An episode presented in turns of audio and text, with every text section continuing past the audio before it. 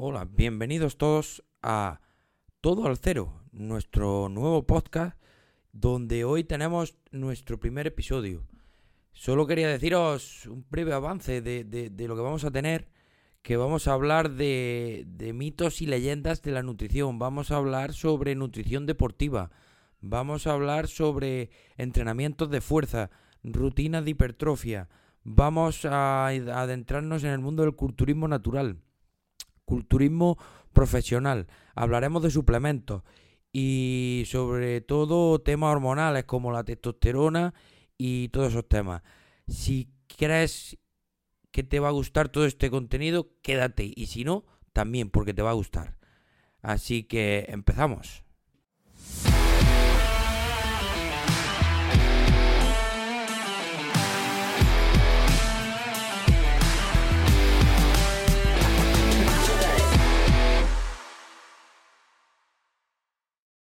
Hola, muy buenas a todos. Hoy estamos de enhorabuena porque empezamos nuestro proyecto de podcast, nuestro primer capítulo.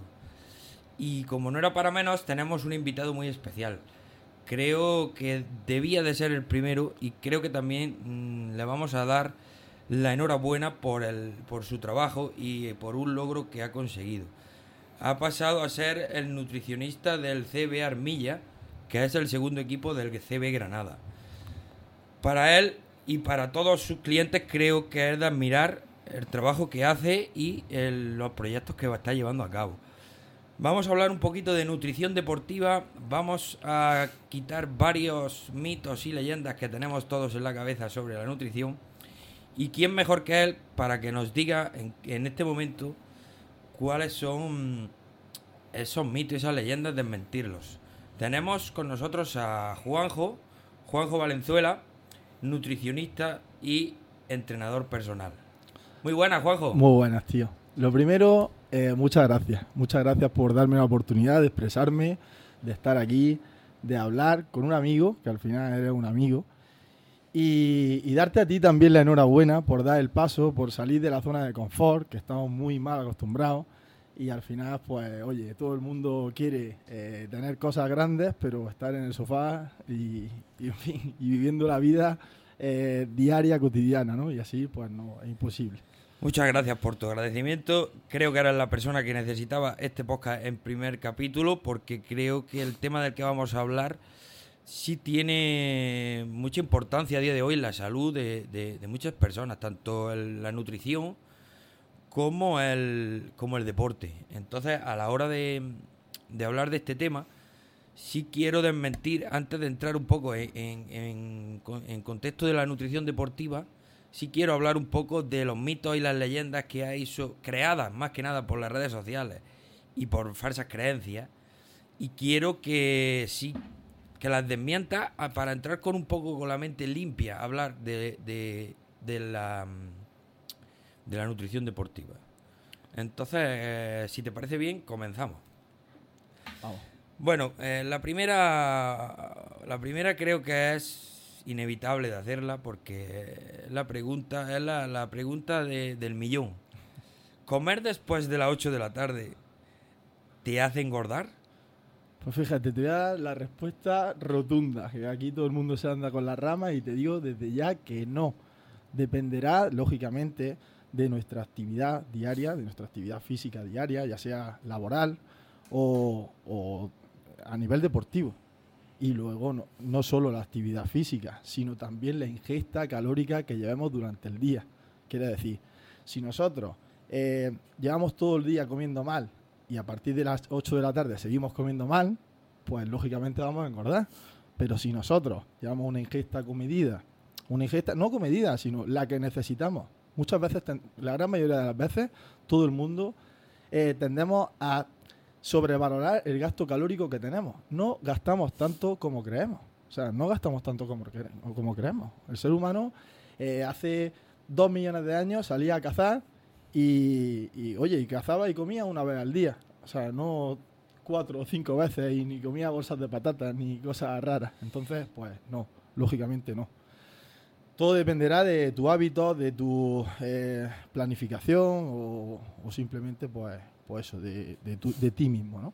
Sí, la falsa creencia de, uff, me pega una panza de comer y voy a salir a andar un rato esta tarde. Al final no, no, no acabas gastando la ingesta de calórica real que has tenido.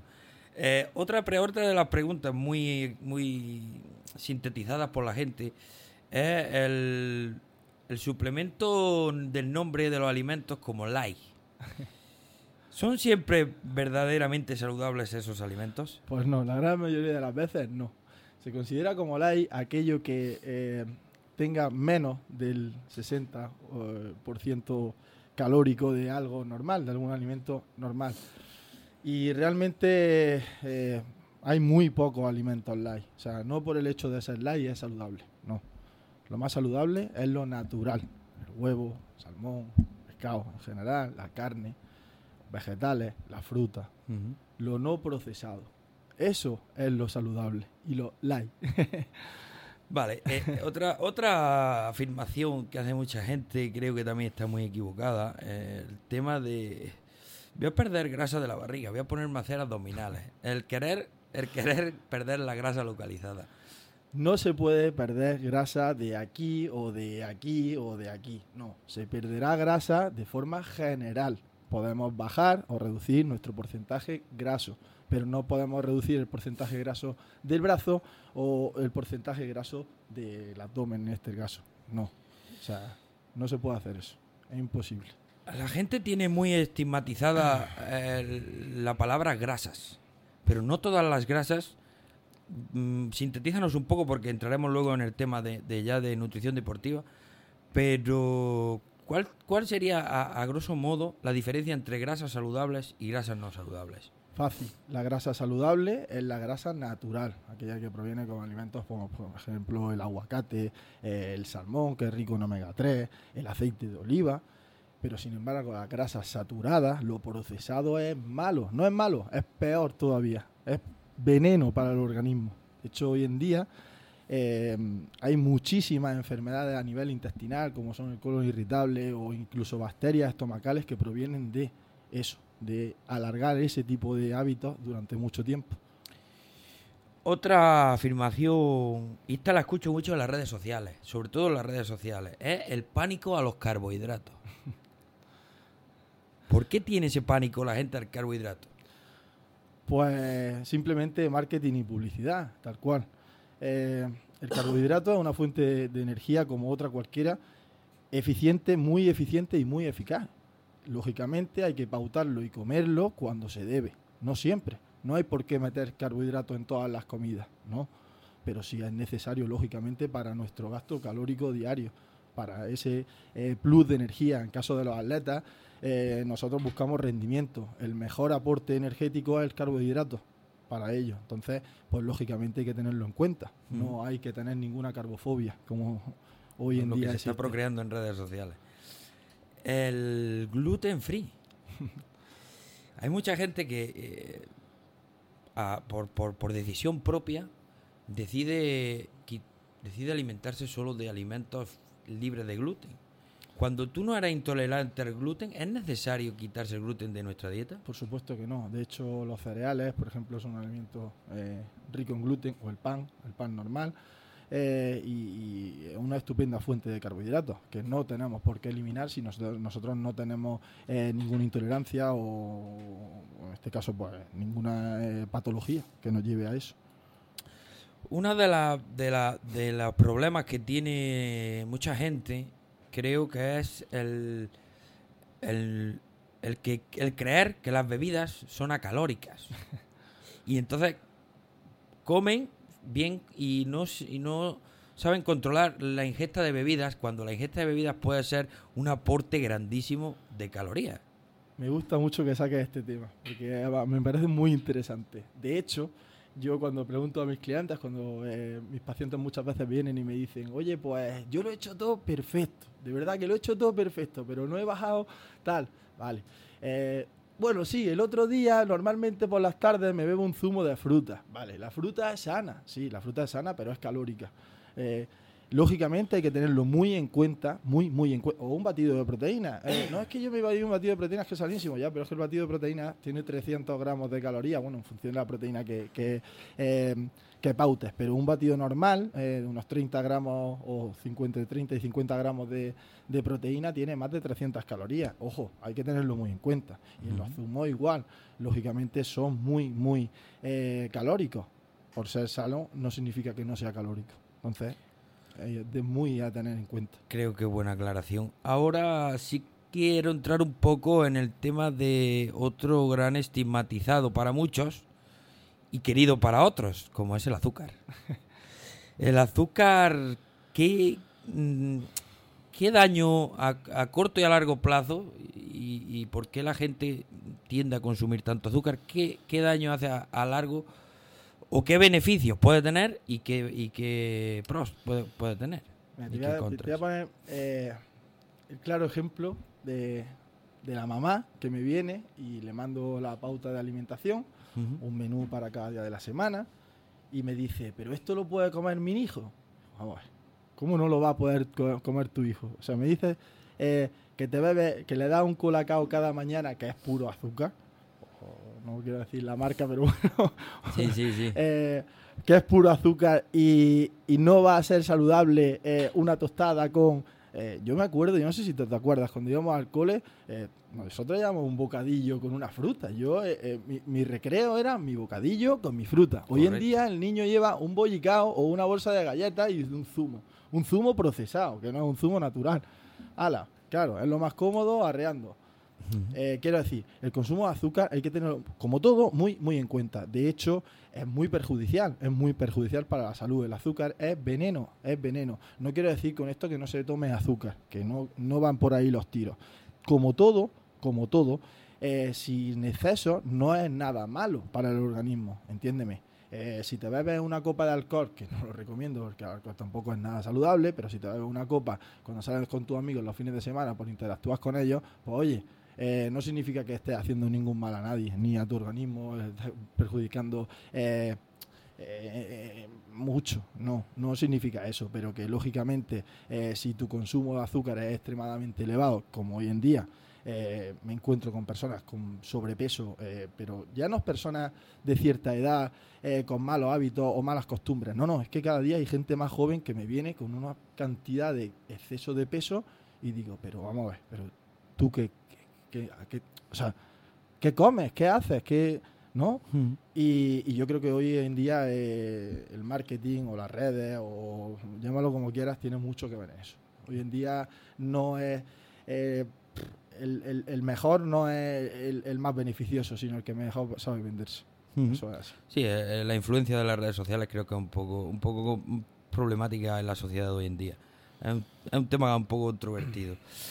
Seguimos con ciertos mitos como es, bueno, hablando del azúcar, se me olvidaba, eh, los edulcorantes. Otra cosa igual, eh, el que no sea calórico, o nos digan que no sean calóricos, no significa eh, que sean buenos. la sacarina es química, algo que no proviene de nada, sino que está hecho en un laboratorio. No es calórico, prácticamente no es calórico. Ahora, ¿es bueno? Por supuesto que no.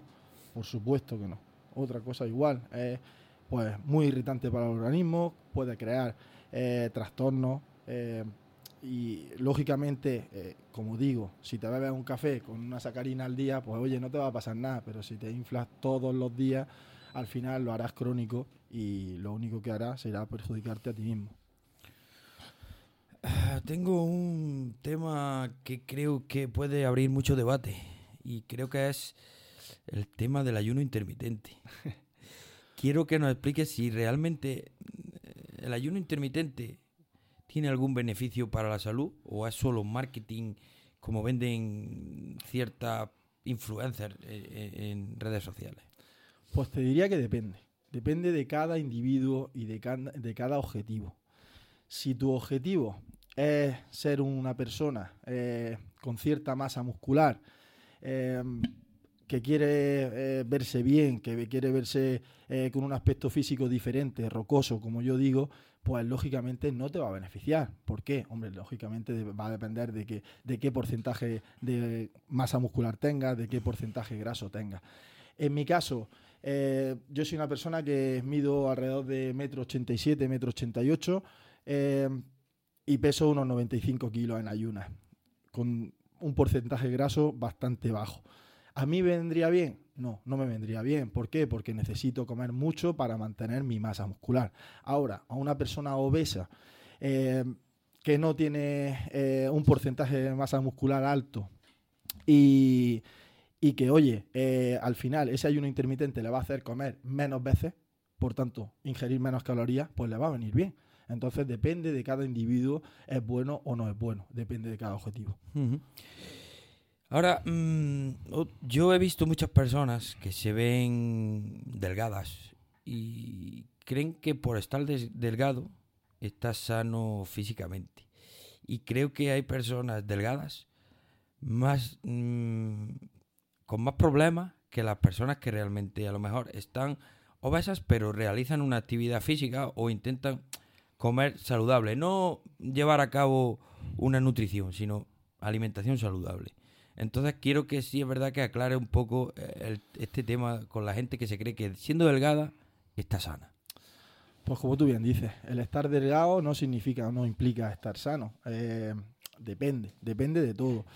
Eh, puedes tener un porcentaje graso muy bajo, pero también tener una masa muscular muy, muy baja y tener raquitismo, por ejemplo, y no estar sano, no ser una persona sana. Igual que el obeso, que le sobran pues 50 kilos, 40 kilos o 30 kilos y no, es, no está sano. Todo va a depender, pues lógicamente, de una analítica, porque también eh, será donde nos veamos, donde veamos de dónde partimos, que es, muy aconsejable. Yo eh, a las personas que veo con ciertas patologías o ciertas deficiencias, siempre digo que, vengan a mí con una analítica y vemos de dónde partimos. Cada cierto tiempo repetirla y así hasta eh, pues conseguir ese punto de, de, salud, que al final es lo que se trata, de estar saludable y, estar funcional. No por estar delgado estáis sano. Eh, ahora quiero también que nos hable, porque para mí creo que el mayor daño que están haciendo a la sociedad son las dietas con nombre propio, ¿vale? La persona que ve en redes sociales la dieta Duncan, la dieta no sé qué, la dieta de la piña, la dieta de la alcachofa, creo que esas dietas bueno, explícanoslo tú, pero creo que al no tener una individualización, creo que no hace ningún...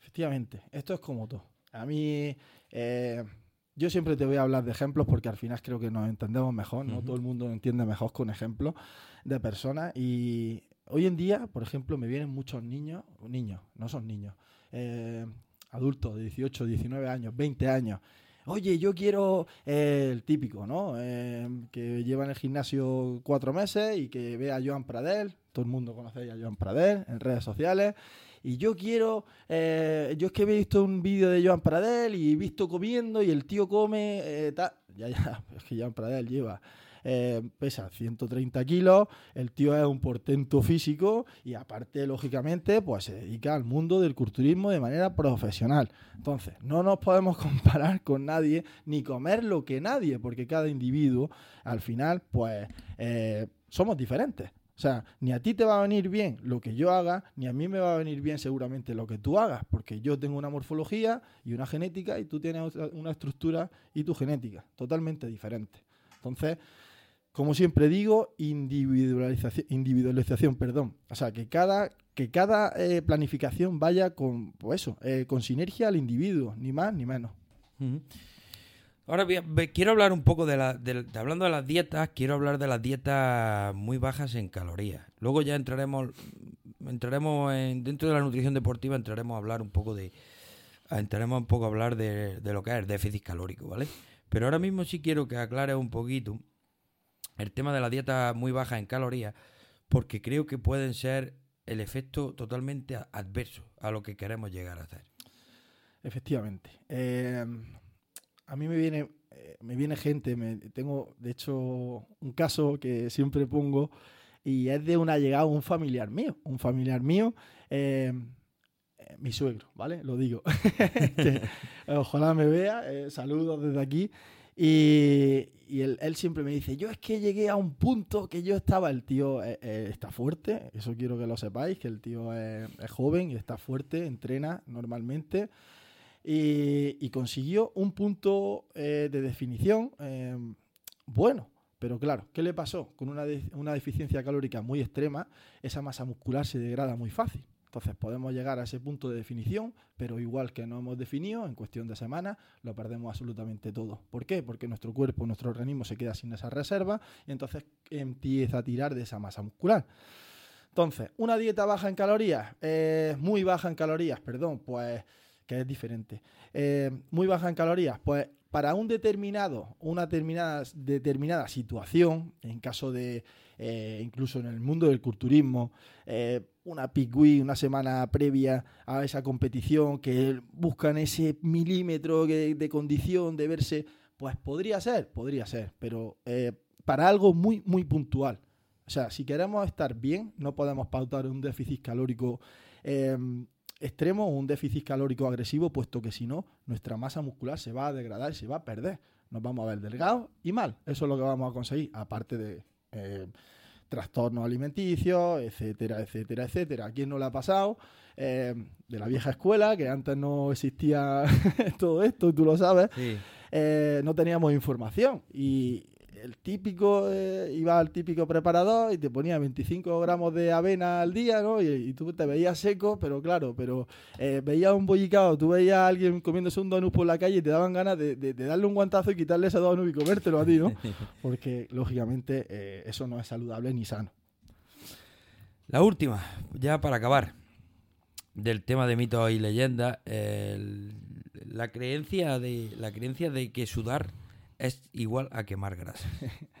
no, lógicamente no. Nosotros podemos estar en una sauna, meternos en una sauna y si es cierto que vamos a perder sales minerales, porque lógicamente eh, el sudor se trata de eso, ¿no? Eh, eh, el mecanismo que tiene el organismo para regular esos contrastes de temperatura. Para refrigerarnos, básicamente. El sudor es, es nuestra refrigeración. Entonces, no. ¿Qué pasa? Pues lógicamente eh, sin una actividad o eh, un déficit calórico, en este caso bien pautado, pues no tendremos esa pérdida de grasa por, sudar, por el simple hecho de sudar. Bueno, mm, vamos a entrar ya en, en la molla, en lo que queremos realmente la gente que, que, queremos saber de nutrición deportiva. Esto quiero también aclarar que todo lo que hemos quedado es para la gente que no entiende de nutrición deportiva para que entre un poco con, la cabeza un poco limpia sobre ciertos mitos y leyendas que pueden distorsionar de lo que vamos a hablar. Entonces, llegando al punto de, la nutrición deportiva, quiero que nos definas eh, brevemente qué es la nutrición deportiva y, empezamos a, a, desarrollar el tema. Bueno, pues hay una gran diferencia entre la nutrición deportiva y la nutrición clínica. La nutrición deportiva lo que buscamos es rendimiento y en la nutrición clínica lo que buscamos es salud. Entonces, lógicamente, hay que diferenciarlas bien. O sea, eh, está esa persona que quiere ser saludable, quiere estar saludable, quiere ser funcional, quiere eh, que vaya al médico y que le diga al médico, ole, chapó, que es como deberíamos estar todos. Y luego están los deportistas, eh, que buscamos otra cosa en ellos. Entonces, dar un paso más. Lógicamente, ese rendimiento implica más cosas, muchas veces por ejemplo, esa pérdida de salud. Eh, estar en porcentajes grasos durante eh, mucho tiempo en porcentajes grasos eh, pequeños o, muy, muy bajos, en este caso, pues lógicamente implica riesgo que hay que asumir, que un deportista, depende de, qué deporte, pues tiene que asumir, tiene que saber que, oye, que si te quieres dedicar a esto, pues tienes que hacer ciertas cosas. Entonces, depende del deporte y depende de, bueno, Ahí entraríamos dentro ya de la individualización de, cada persona. Efectivamente. Eh, sintetizando un poco tu trabajo como nutricionista, es que el rendimiento deportivo y la salud del atleta estén en concordancia.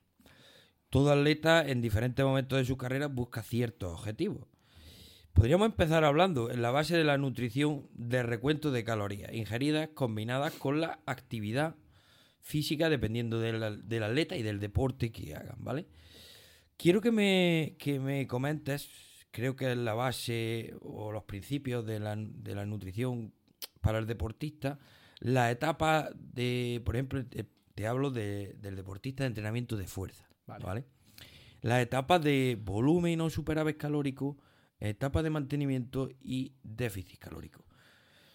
Quiero que me empieces por el, por el superávit calórico y vamos desarrollando hacia abajo. Te voy a hacer una pequeña corrección. O sea, lo que te estás refiriendo no es un deportista de fuerza, es diferente. Es un deportista de hipertrofia. Lo que tenemos, entendemos como el fin hoy en día. Eh, yo, mismamente. Eh, yo soy una persona que, eh, por ejemplo, en, invierno, ¿no? En esta etapa de invierno, pues pauto, me pauto un volumen, un volumen, creando un superávit calórico, que ahora voy a entrar eh, luego tengo mis etapas de mantenimiento y, por ejemplo, en verano, que siempre nos gusta, pues eh, vamos más a la playa, el cuerpo se hace más visible, a piscina, en fin, y nos, gusta vernos algo mejor, porque eh, al final pasamos más horas del día expuestos al sol. Y más aquí en Andalucía, que tenemos la suerte de que siempre tenemos ese sol radiante, pues lógicamente nos gusta estar más visibles, más, mejor, ¿no? En mejor condición. Entonces, eh, ¿cómo planteamos esas etapas? Pues como tú bien has dicho, depende de, los objetivos de cada uno. Si tú eh, quieres tener cierta masa muscular, eh, lógicamente hay que pautar para crear. Entonces, ¿cómo pautamos esto? Pues lógicamente depende de dónde, esté el punto de partida. Si tú eres una persona que viene con un porcentaje graso bajo mm. y que tu cuerpo tiene la predisposición de eh, empezar a subir kilos, de empezar a, crear ese superávit calórico, pues lógicamente vamos a, pautar esto de la siguiente manera. Eh, primero se hará un testeo de, calorías, ¿vale? Para funcionar, sabes cómo funciona tu cuerpo. La gente viene muchas veces, es que Pepito en dos meses, eh, tal. Ya, pero Pepito es Pepito y tú eres tú. Vamos a centrarnos. Entonces, siempre el profesional tiene que medirte. O sea, aquí no somos, yo no soy un mago, ni nadie es un mago, ni tengo una verdad absoluta, ni nadie tiene una verdad absoluta. Entonces, eh, tengo que conocer tu cuerpo. Tenemos que conocer tu cuerpo. Hablo desde el punto de vista de todos los profesionales. Una vez que se conozca el cuerpo, lógicamente con ese testeo calórica, esa etapa de mantenimiento que tú dices, vamos a ver dónde está tu normopeso, dónde está eh, tu gasto calórico diario realmente. Eh, vamos a partir y vamos a pautar esa etapa de volumen. No significa estar en volumen con comer mal. Y esto esto es muy importante y todo el mundo lo hace mal, o casi todo el mundo lo hace mal. No, generalizo porque al final, bueno, eh, está el típico que, eh, no, no, es que yo estoy en volumen y me como aquí una pizza y me como aquí, no sé. No, eso no es estar en volumen, eso es que estás comiendo mal y estás llamando un volumen a una cosa que no es. Un volumen significa crear un superávit calórico con aquellos alimentos que son beneficiosos. ¿vale? O en este caso, pues lógicamente alimentos eh, ricos en proteínas, alimentos ricos en grasa omega 3, alimentos, eh, mm, incluso carbohidratos, lógicamente, muy, muy importante, porque son una fuente de energía muy importante. Una vez se paute esa etapa de volumen, eh, bien pautada, tú eres una persona que conmigo ha creado mucha masa muscular, hemos hecho esa etapa de volumen y luego habrá, una pequeña etapa de mantenimiento para hacer esos kilos tuyos. O sea, no significa que porque llegue a 90 kilos, estoy hablando de un peso por ficticio, eh, sean tuyos. ¿Qué significa sean tuyos? Que sean eh, realmente, eh, que si tú empiezas a definir, esos kilos se aguanten. O sea, que no toques el cielo y lo caigan en picado. No, vamos a tocar el cielo, vamos a estabilizarnos ahí, vamos a asentar tu organismo, que tu organismo sepa que eso es suyo y una vez eso esté hecho, vamos a empezar a definir poco a poco, vamos a crear ese déficit calórico de manera muy prolongada. Entonces, son etapas totalmente diferentes, pero sí es cierto que lógicamente tienen que estar bien pautadas, como te digo. La etapa de mantenimiento creo que es la que menos se usa. Ahora, eh, antiguamente quizás sí, pero ahora creo que, que no, ¿no? Depende, depende eh, si habla en el contexto del día a día, de las personas que practicamos el fin en el día a día, es menos común.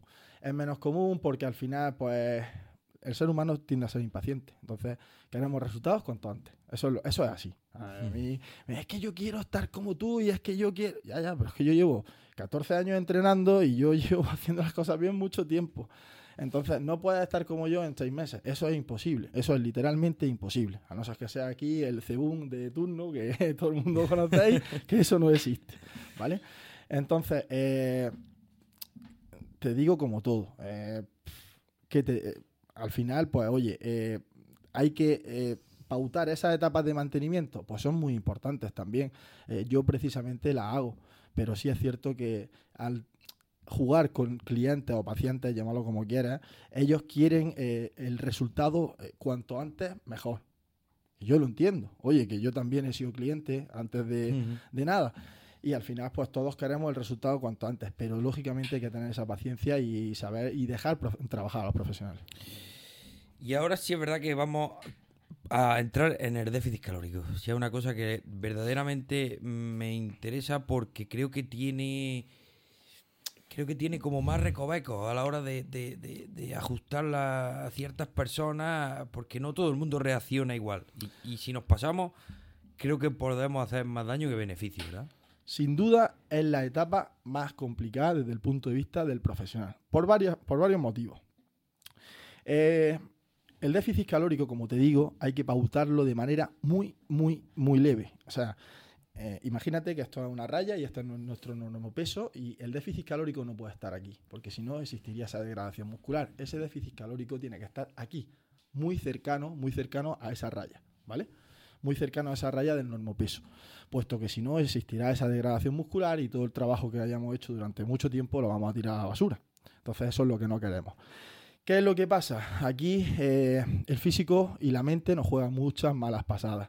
Cuando nosotros empezamos ese déficit eh, calórico, llega un momento en que el glucógeno del músculo va descendiendo. Entonces, eh, ¿qué pasa? El físico lo nota, el físico se ve más plano, te ves más blando, no te ves esa rocosidad, no, no, no te ves como quieres. Pero una vez se pase esa etapa, el porcentaje graso vaya bajando, no solo el porcentaje graso, sino la retención de líquidos, que eso también es muy importante. Eh, cuando todo eso vaya a, su, a sus niveles, eh, no, o sea, no te voy a decir normales, porque al final una etapa de, definición no, tiene eh, trascendencia normal. Estamos implicando que estamos llevando al organismo a unos, no te voy a decir extremos, pero sí a unos niveles que no son normales. ¿Vale?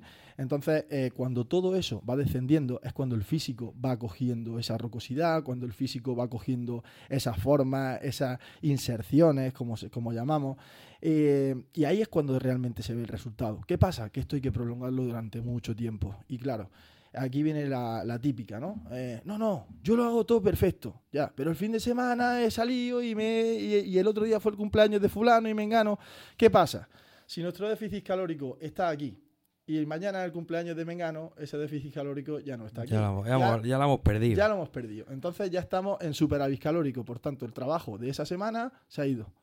Entonces, eh, de nosotros, desde el punto de vista profesional, sin duda es el punto, eh, el, trabajo más complicado. A no ser que des una persona muy constante y que sepa que de, de verdad lo que quiere y esté dispuesto a sacrificarse de verdad por ello como cualquier cosa. O sea, eh, el que quiere comprarse un Mercedes, pues no, pues, pues trabaja eh, como un capullo, perdonadme la expresión, por, por, conseguir eso, ¿no? Eh, si no, pues oye, pues cómprate un Ibiza, con todo mi respeto a, a Ibiza, pero conlleva menos trabajo. Entonces, pues como todo, hay que estar dispuesto a hacer cosas diferentes si quieres estar diferente, no hay más. dentro de los, de los déficits calóricos, eh, creo que hay una hay gente que realmente eh, su nutricionista, en este caso a lo mejor tú, tú le pautas un déficit a largo plazo, a 6, 7, 8 meses, un largo plazo, pero esa persona ve que, llega el verano, por ponerte un ejemplo, y no llega. Y automáticamente hace un déficit, mm, o no solo en el gimnasio, sino la gente con las modas, de llegar verano, en tres meses me quiero quitar 20 kilos de oro. Sí, sí, bueno. ¿Vale? Entonces, si esa persona o ese, atleta o ese deportista intenta hacerlo, ese déficit muy pronunciado en un corto tiempo, creo que eh, quiero que nos expliques porque creo que el cuerpo entra en un modo de supervivencia, ¿no? Efectivamente. Y aparte de modo, después de un modo de supervivencia entra en otros estados más graves. Sí me gustaría saber para que la gente se conciencie un poquito del daño que nos puede hacer físicamente e interno eh, ese tipo de déficit tan agresivo. Correcto. El déficit agresivo conlleva a restricciones, restricciones agresivas. ¿Qué, significa esto? Eh, lógicamente, eh, si nosotros hacemos un déficit agresivo, nos dejamos de lado muchos nutrientes, muchos nutrientes que no estamos introduciendo en nuestro organismo.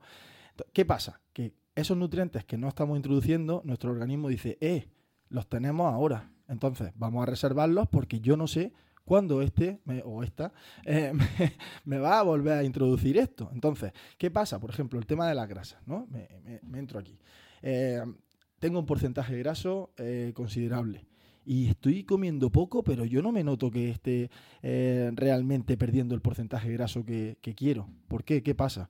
Pues que lógicamente si no introduces grasa en tu organismo, tu organismo no va a perder esa grasa o no la va a perder con la misma facilidad que si la introduciera. La introduciera. Entonces, eh, el cuerpo eh, tiene muchos recovecos, tiene mucha, muchos enseres que, que se quedan en el aire y que la gente desconoce. Siempre digo lo mismo, manos de un profesional. A mí, eh, si me parto un brazo, pues voy al traumatólogo. Eh, tú, si quieres hacerte un tatuaje, que se ha hecho un tatuaje, pues va a un tatuador. No me va a decir a mí, eh, tatúame el brazo, porque yo le voy a hacer un rayajo. Entonces, eh, zapatero a sus zapatos, como se dice aquí, ¿no? lógicamente, si quieres hacer algo bien y no cagarla o perdonarme las expresiones, eh, ponte en manos de un profesional que él sabrá lo que hace de verdad. Dentro de, esos déficits calóricos, en el modo superviviente, cuando entramos en el modo supervivencia es un tema que me interesa creo y creo que debe, debemos de concienciar a la gente qué es lo que realmente no hace en el cuerpo. ¿Puede llegar a, parar funciones biológicas del cuerpo por, falta de caloría o de energía? Por supuesto. El cuerpo y el organismo, eh, de hecho, dejará de hacer ciertas cosas, como por ejemplo funciones renales incluso. Eh, para, para, garantizarnos la supervivencia. Estamos hablando de casos muy extremos. Estamos hablando de casos eh, extremistas del típico náufrago que se queda en una isla desierta y que no puede comer nada. No estamos hablando de una persona que deje de comer una semana ni, ni alguna historia eh, común, ¿no? Eso es complicado, es complicado. Pero sí es cierto que, como bien dice, el organismo hará todo lo necesario por sobrevivir. Y hará y deshará todo lo imprescindible, o sea, todo lo prescindible lo quitará con el simple hecho de garantizarnos la vida.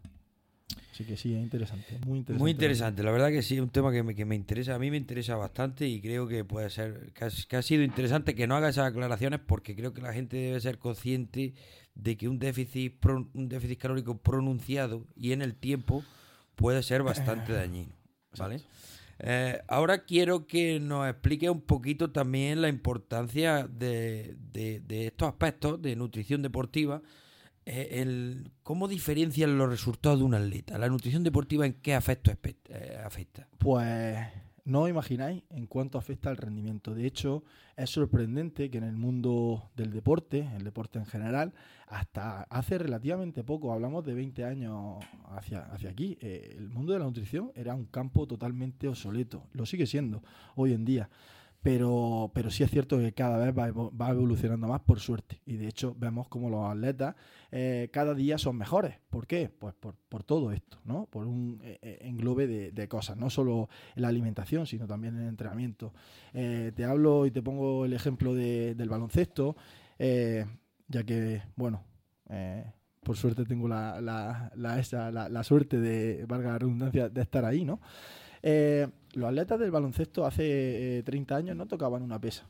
Y tú hoy en día vas a ver un partido del baloncesto y dices, pero estos tíos son culturistas o son jugadores de baloncesto. Sí, actualmente se, ha introducido el, trabajo de gimnasio bastante en, temas de, equipos que antes solo hacían el mundo del fútbol, aeróbico. Efectivamente, el mundo del fútbol, el mundo de, eh, incluso el ciclismo, ¿no? Los ciclismo, los ciclistas pautan entrenamientos de fuerza con, con asiduidad eh, para conseguir esos resultados o para mejorar esos resultados. Entonces, el mundo de la nutrición deportiva es un campo eh, muy, muy, muy interesante y muy a tener en cuenta si de verdad eh, queremos lógicamente mejorar nuestro rendimiento y no solo mejorar nuestro rendimiento, sino evitar lesiones. Esto es imprescindible. De hecho, la nutrición tiene un, un campo totalmente ligado al sistema inmune.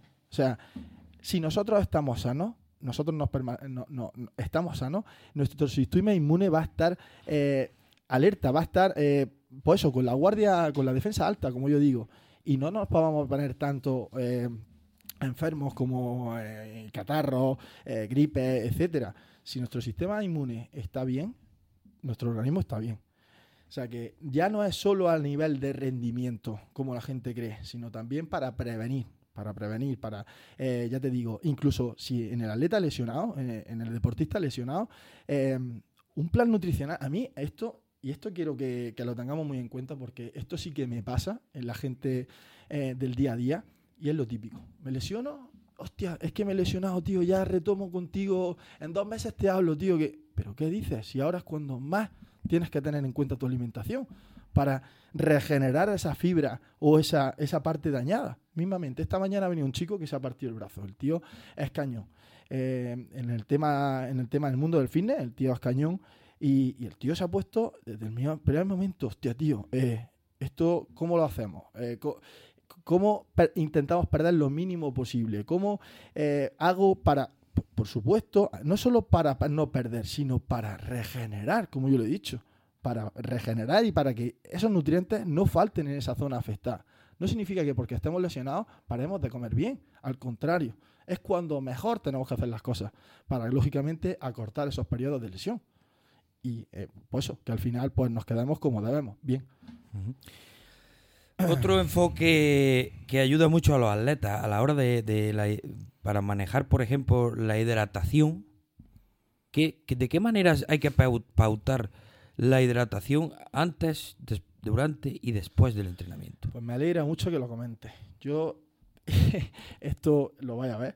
Em, soy un friki y a todos mis pacientes o clientes eh, soy un pesado con este tema. Con soy, el tema testigo. Con el tema de la hidratación. Soy un pesado. Eh, de hecho, eh, que tengáis en cuenta que es la base de todo, la hidratación es la base, de, es el pilar, el, pilar fundamental para que todo vaya bien. Si no existe esa correcta hidratación, todo va a ir mal. El 70% del músculo es agua. Si, no, nos, si nos falta ese agua, o sea, ya no es solo que no crezca ese músculo, que no, no, no es que no crezca, es que encima se va a lesionar. Porque el tío, eh, eh, si el coche va sin gasolina, ¿qué pasa? Si va sin aceite. ¿Qué pasa si va sin aceite? Al gripa. Pues gripa, ¿no? Pues esto es lo mismo. Si dejamos al músculo sin su sustancia principal, al final lo que vamos a conseguir es lesionarnos. Entonces, el tema de la hidratación es imprescindible y hemos de tener en cuenta dónde estamos trabajando, a qué hora estamos trabajando y cuánto tiempo nos va a llevar ese ejercicio físico. Esos son fundamentales. Yo no puedo pautarle la misma alimentación o la misma hidratación a una persona que viva en la costa y entrene en la costa con una humedad del 70 o 80% a una persona que vive aquí en Granada porque lógicamente las condiciones no son las mismas. Entonces hay que tener muy, muy, muy, muy presente eso. Hoy en día nos dicen eh, dos litros de agua al día, pero ¿cómo dos litros de...? Tú vas al médico y, hoy en día, perdóname si... Eh, yo llevo a gente, son médicos, ¿eh? yo, yo, llevo a varios médicos. y es como todo, ¿no? hay quienes son conscientes, lógicamente, y, lo dicen bien, ¿no? y pautan bien. Y hay otros que tú vas al médico y, te dicen, bebe dos litros de agua al día. Ya, pero ¿y si mi actividad física es muy elevada? O si yo trabajo al sol, ¿cómo voy a beber? Tú trabajas al sol, ¿cómo vas a beber dos litros de agua solo al día? Y, me bebo seis. Porque es necesario, depende de la degradación de cada uno. Pero el tema de hidratación es la base de todo. Hidrataros correctamente y veréis cómo los resultados eh, se, se incrementan de manera, vamos, exponencial. Em, creo que mucha gente no cree lo importante que es la hidratación y yo físicamente la he notado, ¿eh? Mucho. Eh, lo que pasa es que cuesta mucho beberse 4 o 5 litros de agua al día, ¿eh? También te lo digo. Eh, otro tema del que sí me gustaría que nos explicara es cómo equilibras a la hora de, de, de un deportista, cómo equilibras la ingesta de, macros, de, carbohidratos, proteínas y grasas, ¿cómo la, equilibra? Pues Dependiendo de, la etapa. Depende no solo de la etapa, sino de eh, cómo esté físicamente el paciente o el deportista en este caso. Si eh, lógicamente eh, tenemos eh, que introducir más masa muscular, en, el caso de una persona, pues eso, que, esté delgadita, que sea un deportista eh, delgadito, fibraillo, ¿no? Como todo el mundo dice, eh, este está fibraillo, ¿vale?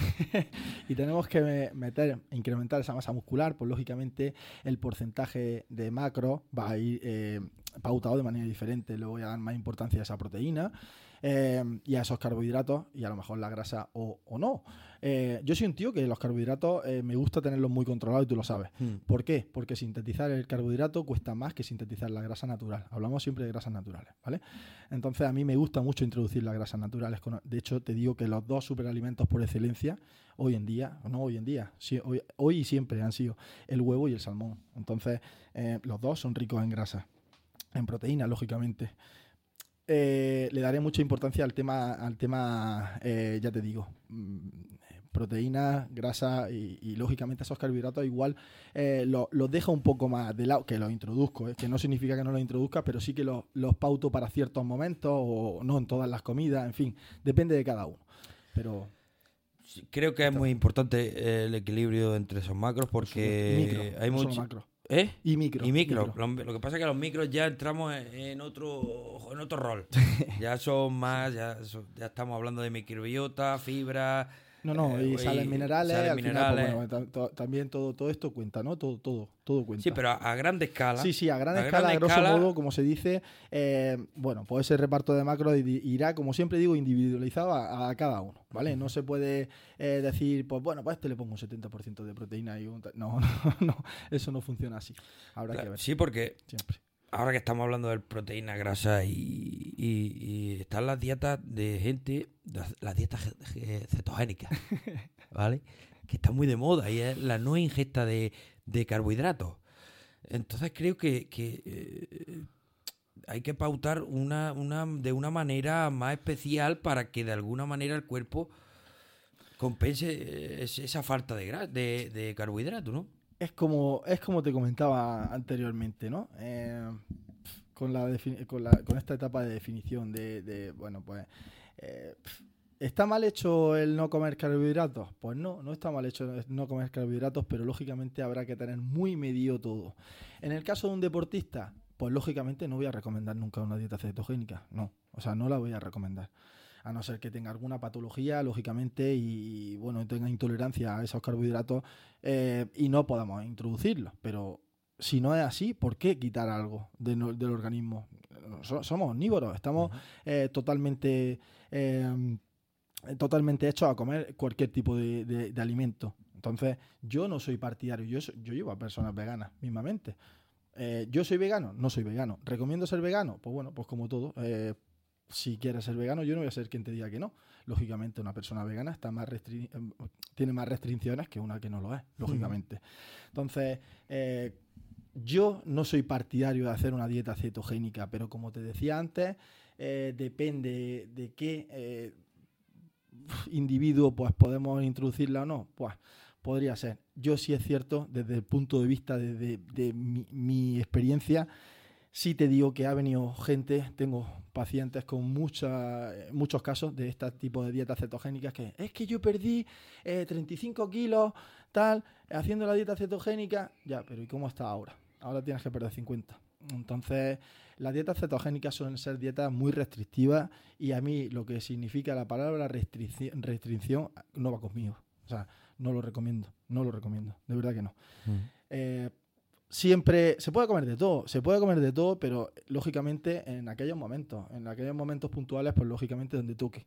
Eh, eh, yo soy el típico que, em, mm, bueno, a mis clientes les digo, eh, es que el fin me dicen, es que el fin de semana es que es muy complicado llevar las cosas porque tal, digo que es complicado salir y hacer como hago yo, meterme en un restaurante y comerte un menú, eh, comerte una ensalada de primero, un gazpacho o un salmorejo, de segundo tu pescado, tu carne a la brasa y de tercero no te comas un tiramisú, comete un trozo de piña, un trozo de sandía. Hoy, hoy en día casi todos los restaurantes hay opciones realmente saludables, que no es necesario comerte una carne con tomate. O, que esa gula o esa ansiedad de la semana, del estrés, de llámalo lo que quieras y necesitamos eh, eh, evadir los problemas con la comida. No, eso no funciona así. Vamos a crear hábitos y vamos a llevarlos de verdad. Otro aspecto, otro, otro, creo que es un principal de la nutrición deportiva, como es los suplementos. Y creo que es un mundo que hay mucha gente que tiene muchos muchos prejuicios con muchos productos de, de, los suplementos. Yo todavía he escuchado por ahí, no, yo no tomo proteína porque me pongo como tú, yo no tomo esto porque esto es malo, porque me hace daño al riñón, porque todavía creo que hay un poco de desconocimiento en ese aspecto. Háblanos un poco de los suplementos, cuáles son tus básicos y, si funcionan de verdad. Eh, me voy me voy siempre a los ejemplos porque al final, bueno, también quiero que, la gente pues, pues se ría un poco. Hace cuestión de mes y medio o por ahí eh, tuve un virus estomacal y, fui al hospital. Fui al hospital porque empecé eh, a vomitar y me encontraba fatal. Digo, voy al hospital, que me manden algo porque esto no es normal y me toca una mujer, una médico. em, no, no, no quiero decir que por la edad, pues lógicamente eh, esté menos cualificada, ¿no? Pero hablo de mi caso, en mi caso. Entro por la puerta y nada más entrar por la puerta, me dice, ¿qué te pasa? Digo, pues, pues nada, pues que tengo náusea, me encuentro fatal. Y me dice, ¿Es, eh, ¿tomas suplementos deportivos? Digo, bueno, pues tomo proteína, sí, proteína de, de suero, ¿no? Y me dice, eso es de la proteína. Deja la proteína ahora mismo, pero tal cual, ¿eh? O sea, ni me vio, ni, absolutamente nada, ni me hizo una analítica, ni me hizo absolutamente nada. O sea, deja de tomar proteína, pero ¿esto qué es? O sea, yo recuerdo cuando yo empecé a tomar proteína, yo tomo proteína de suero, ¿vale? La proteína de suero es simplemente eh, la proteína de la leche sintetizada, ¿vale? Hecha polvo. Literalmente se quitan las grasas de la leche y nos quedamos con esa proteína de la leche, ¿vale? Eh, ¿Qué pasa? Hay de diferentes tipos de proteínas de suero, ¿vale? Hablamos de proteína de suero. Tenemos, pues, en función de los porcentajes de proteína. Tenemos la proteína concentrada, que tiene un 70 o un 80% de proteína, tiene azúcares también, y lleva algunos aminoácidos. Nos solemos encontrar algunos aminoácidos como los esenciales. Luego tenemos la aislada o isolatada, ¿no? Como la gente dice. Mm. Isolatada, yo me estoy tomando una isolatada, aislada. Eh, que el porcentaje de proteína es mayor y lógicamente el azúcar es menor. Y luego tenemos el hidrolizado, ¿vale? Que es la proteína más pura eh, de suero, estamos hablando, que nos podemos encontrar. Entonces, el tema de los suplementos. Pues bueno, el tema de los suplementos es como todo. Hay quien los necesita y quien no. Yo, en mi caso, que soy una persona que pesa 95 kilos, que practico la hipertrofia desde hace muchos años, que tengo una base muscular pues elevada, porque lógicamente eh, es mi deporte, es mi hobby, pues necesito tomar mucha cantidad de proteína al día para preservar esa masa muscular. Entonces, lo mejor y lo más cómodo es utilizar esa proteína de suero, ¿vale? ¿La podríamos hacer con comida? Por supuesto, pero me tendría que estar todo el día en la cocina. Entonces, al final, pues siempre el ser humano buscamos lo más cómodo, ¿no? Otro tipo de suplementos, es como todo, es que eh, entramos en una industria, eh, yo soy una persona que va a vender suplementación, pero todos mis clientes saben que yo no pauto mucha suplementación porque no la veo necesaria. Por eso, final- por eso te pregunto que tú tienes tu básico y quiero que me hables de ello. al final, pues es como todo, ¿no? Eh, existen todo tipo de suplementos hoy en día en el mercado. O sea, es que es- no, no hay, yo creo que no hay cosa ya que no, no esté inventada, ¿no? En ese campo. Eh, existen suplementos de todo. Y yo me encuentro niños con 18 años que están recién empezando a, entrenar y que toman de todo, tío. Y que vienen y me dicen, no, yo es que me estaba tomando esto, esto, esto, esto. Y yo, Pero, pero, chaval, vamos, pero chaval, céntrate en comer, en hacer primero y en explotar primero eso de manera natural. Eh, no, a ver, la proteína es natural, ¿no? Eh, los suplementos son naturales en sí. Eh, pero oye, céntrate primero en sacar el rendimiento a lo que puedas y una vez te estanques, vas introduciendo esos suplementos deportivos. Y ya te digo, en función de lo que quieras, eh, si tu objetivo es estar bien, estar saludable y estar, como se dice, marcaillo para ir a la playa, no necesitas ningún suplemento deportivo. Céntrate en entrenar cada día, céntrate en comer de manera saludable y bien pautada, que eso es lo que realmente te va a hacer llegar. Descansa como debes, que eso es otra cosa imprescindible y que la gente no hace. Es que yo lo hago todo. Ya, pero duermes lo que debes. Ya no solo que duermas lo que debes, sino descansas lo que debes. Que dormir y descansar es diferente. Y te hidrat- hidrátate correctamente y va a llegar sin ningún tipo de problema. Los suplementos no son necesarios. Que lógicamente para un deportista de alto rendimiento, pues lógicamente sí son porque buscamos eh, incrementar el rendimiento cuanto más, mejor. Entonces, Cristiano Ronaldo va a tomarse pues todo tipo de suplementos para llegar, lógicamente. Para llegar mejor. Sí, tiene, que darlo todo. eh, Efectivamente, la- porque tiene que darlo todo. Así que eh, es como todo. Eh, nosotros, eh, nosotros no me incluyo, ¿vale? Porque al final, bueno, yo estoy creo que ya un poco fuera de, de- de lo normal. Pero una persona que eh, practica la hipertrofia y lleva dos, tres años entrenando y que tiene una mejoría increíble por delante y que no se da cuenta de ello, no necesita los suplementos.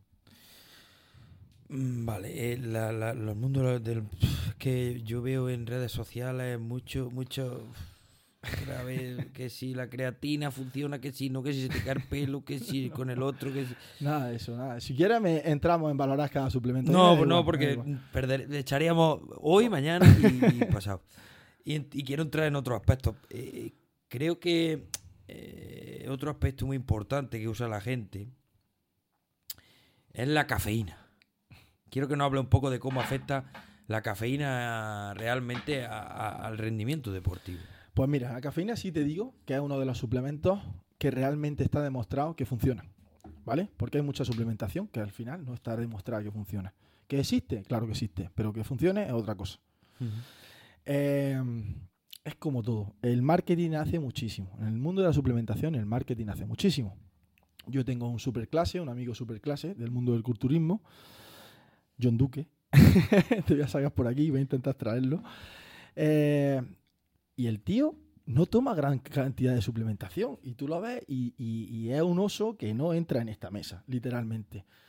Entonces, eh, el mundo, eh, por ejemplo, me ha hablado de la cafeína, ¿vale? Pero yo me, estoy, me estoy yendo por el tema de suplementos porque creo que me he quedado antes un poco vacío en ese tema y te voy a, te voy a entrar un poquito más.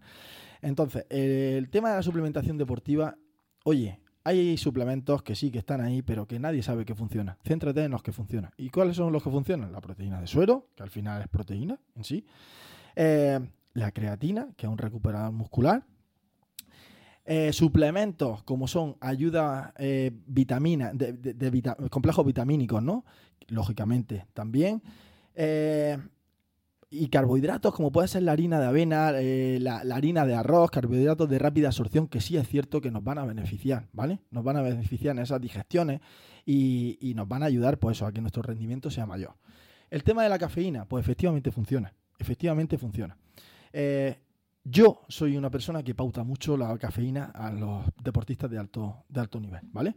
Eh, me gusta mucho introducirla. ¿Y cómo funciona? Pues siempre mi manera de trabajar con ella, el pico de la cafeína lo hace a los 40, unos, sobre unos 40 minutos eh, tras la ingesta. ¿Qué pasa? Que ese pico máximo de cafeína lo va a hacer a los 40 minutos. Si ese deporte que nosotros estamos practicando, pues nos va a llevar una hora, hora y poco en el tema del fitness, eh, no es necesario tomarte gran cantidad de cafeína con a lo mejor un gramo, dos gramos, depende de cada individuo, de su peso corporal, pues es suficiente. Ahora, si por ejemplo estamos hablando de un deporte como el ciclismo, que yo por suerte llevo a muchos ciclistas a nivel amateur, em, a nivel amateur pero con mucho nivel, ¿vale? Eh, de hecho son algunos semiprofesionales. Eh, se tiran tres horas y pico en la bicicleta dándole caña, pues lógicamente hay que introducir esa cafeína también durante, ¿vale? Durante ese entrenamiento. Pero sí es cierto que es un suplemento muy barato y que no tenemos en cuenta, ¿vale? Y ya no solo como suplemento como tal, café. el café, el café no es necesario tomarse una cápsula de cafeína, sino que el café también lo podemos utilizar. ¿Qué pasa? Que la cantidad de café en una de cafeína en una cápsula de cafeína es mucho mayor que en la, del café, ¿vale? Entonces, pues, pues sí me gusta y, y de hecho es un suplemento que sí te digo que funciona, funciona realmente. A nivel de rendimiento, no de estética. Me ha venido muy bien la aclaración de la cafeína. La verdad que creo que, es un... Yo lo tomo mucho el café. Yo soy muy cafetero, la verdad. Y creo que la adición a ese café me la has creado tú. Yo no, no digas esto que... Vamos a ver, esto es, esto es como todo, ¿no? Eh, todo en exceso es malo. Eh, hay quien me dice, yo es que me bebo cuatro cafés al día. No, tampoco es eso, eh, entendedme. Eh, la cafeína es, es buena para buscar ese rendimiento deportivo, pero no más allá. O para intentar acelerar el metabolismo, que también lo acelera para esa pérdida de grasa. Entonces también estaría bien pautada en esas definiciones, ¿vale? Eh, Pero con moderación, no 25 cafés diarios. bueno, yo por, trabajo y por, tengo que funcionar a fuerza de café. Y la verdad que me va bastante bien. Yo lo tolero, puedo tomar café incluso a las 6, ah. 7 de la tarde, que me puedo acostar tranquilamente, no tengo ningún problema. Pasando de los suplementos, Vamos a cambiar un poco al tema que hemos hablado antes, de que la gente decía durante toda la semana bien, llegaba el fin de semana y es que he tenido el cumpleaños de fulanico, el este de menganico, y creo que mucha gente toma también, ya no es con el cumpleaños de fulanico menganico, o fiesta o lo que sea, pero los nutricionistas suelen dar una comida libre el fin de semana. En mi caso no. En mi caso no y te explico el por qué, ¿vale? Eh, yo no quiero que nadie pase la semana pensando en esa comida, porque a mí me ha pasado. A mí eh, me han pautado una comida libre a la semana y me he tirado toda la semana pensando en esa comida. Y eso no puede ser. ¿Por qué? Porque llega el momento de esa comida y no hace esa comida. Lo, Eh, lo multiplicas por tres. Efectivamente. Entonces, esto se trata al final de crear buenos hábitos, hábitos saludables y de eh, alargarlos toda tu vida. ¿Por qué? Porque al final esto es salud. No se trata. La estética es la consecuencia de estar saludable. El que está bien por fuera seguramente esté bien por dentro. ¿Vale? No tiene por qué, pero bueno, a, a- a rasgos generales sí. Eh, entonces, eh, pautar una comida libre, y ya te digo, y crear un trastorno eh, alimenticio por esa comida, no va conmigo, ¿vale? Entonces, yo soy una persona que da mucha variedad en la alimentación, incluso eh, depende a cada individuo, pero ya te digo, doy muchísima variedad en la alimentación, entonces no veo conveniente que sea, se, se paute una comida libre. Simplemente si te apetece salir fuera y oye, y comerte una pizza por una vez en semana, si todo lo demás está bien pautado, no va a pasar nada. Ahora, si la comes todos los días, pues entonces tenemos un problema. Es que yo por, por experiencia antes hemos estado con diferentes nutricionistas, tú incluso en tu época más joven, antes de hacerte nutricionista y eso, has estado con más gente. Yo he estado con varios nutricionistas y, y sí es verdad que pautan, y creo que actualmente hay muchos nutricionistas, como yo llamo, de libreta, que tienen las dietas apuntadas y, y las mandan y no tienen especial individualización ninguna. Y creo que todas esas dietas también antiguas o que todavía se ven eh, son muy restrictivas en alimentos, se basan en arroz, pollo, verdura y, y pescado, básicamente. Yo te voy a, te voy a, voy a aclarar, ¿vale? Voy a aclarar porque eh, voy a diferenciar la figura de un preparador deportivo, ¿vale? Sin título, a un nutricionista. Yo, por suerte, he estado con ambos, ¿vale? Con varios ejemplos. Yo he estado con un culturista profesional, sin título, una persona pues que se dedica al mundo del culturismo de lleno, que es profesional, un culturista profesional, no un culturista que sale en el regional de eh, Albolote, eh, Mm, si menosprecio sí. Albolote, entendedme, eh, eh, el sábado por la mañana. No, no, un, un culturista profesional, ¿vale? Y luego he estado con un grandísimo profesional de la nutrición, de hecho lo tengo como referente y pienso que actualmente es el mejor de España, que es José Blesa, que ojalá nos vea y te saludo desde aquí Desde que Arabia Saudí. gracias a él he, he aprendido muchísimo, ¿vale? Muchísimo. Entonces, eh, quiero diferenciar esto porque el hecho de ser preparador no te eh, da ningún título como para eh, saber qué pautar a una persona o crear trastornos. Oye, esto es como todo. Si yo me voy a dedicar al mundo del culturismo, pues me voy a coger al mejor preparador que, que sea posible, ¿no? Para que me prepare para eso. Pero eso te va a traer unas consecuencias y tú tienes que estar dispuesto a esas consecuencias. Ya no estamos entrando en el ámbito de salud. El nutricionista sí te va a llevar a ese lado de la salud y lógicamente esa salud te va a, llevar, a conllevar eh, el, el- el estar mm, estéticamente bien, ¿vale? En mi caso, yo soy nutricionista y aparte soy entrenador personal. Entonces, englobo dos campos. En- Englobo el campo de la nutrición y lo llevo con la sinergia necesaria al campo de la alimentación. Que esto tiene que estar muy en sinergia. No vale eh, que alguien te diga lo que debes de comer sin, sin saber las calorías o el desgaste físico que tú tienes. Porque entonces esa planificación de alimentación no estará bien pautada, por muy saludable que sea. ¿Vale? Entonces, esa diferencia quiero que esté muy, muy clara. Ahí me refería a que cuando estás con ese tipo de entrenadores que no tienen base científica, digamos, o un Ujú. estudio médico, Voy a, voy a aclarar ahora, porque eh, es cierto que no, que no te he respondido al tema de... Esto conmigo no va el comer pollo y arroz y merluza con espárragos. No, eso está obsoleto. Eso, eh, para el que quiera competir en el mundo de- del culturismo y eh, en esas semanas previas eh, a esa competición, pues se hacen barbaridades. Se hacen realmente barbaridades o por dar un peso o por sacar la condición más extrema, ¿vale? Pero nosotros no estamos englobando eso, nosotros no queremos eso, no estamos hablando de ese tipo de eh, preparación. Nosotros estamos hablando de una cosa que sea llevadera, una cosa que sea eh, cuanto más eh, longeva, mejor, porque más beneficios nos va a traer a nuestra salud. Entonces es diferente, ¿vale? Entonces eso es muy, muy importante. A, a lo que yo me venía a referir eh, cuando ahora eso está muy obsoleto, pero todavía se lleva. Y creo que esas esas restricciones alimenticias, digamos, de pollo, arroz, pescado y. ¿Qué te digo yo? Y pasta. Sí, ¿Vale? pasta en el mejor de los casos. Pues sí es verdad que creo que, que, que a esa persona le. De antiguo, ¿no? Porque creo que todavía hay mucha gente que va así, ¿eh? Sí. Le pautan la comida trampa. Y creo que la comida trampa la están esperando como agua de mayo, como tú has dicho. Efectivamente.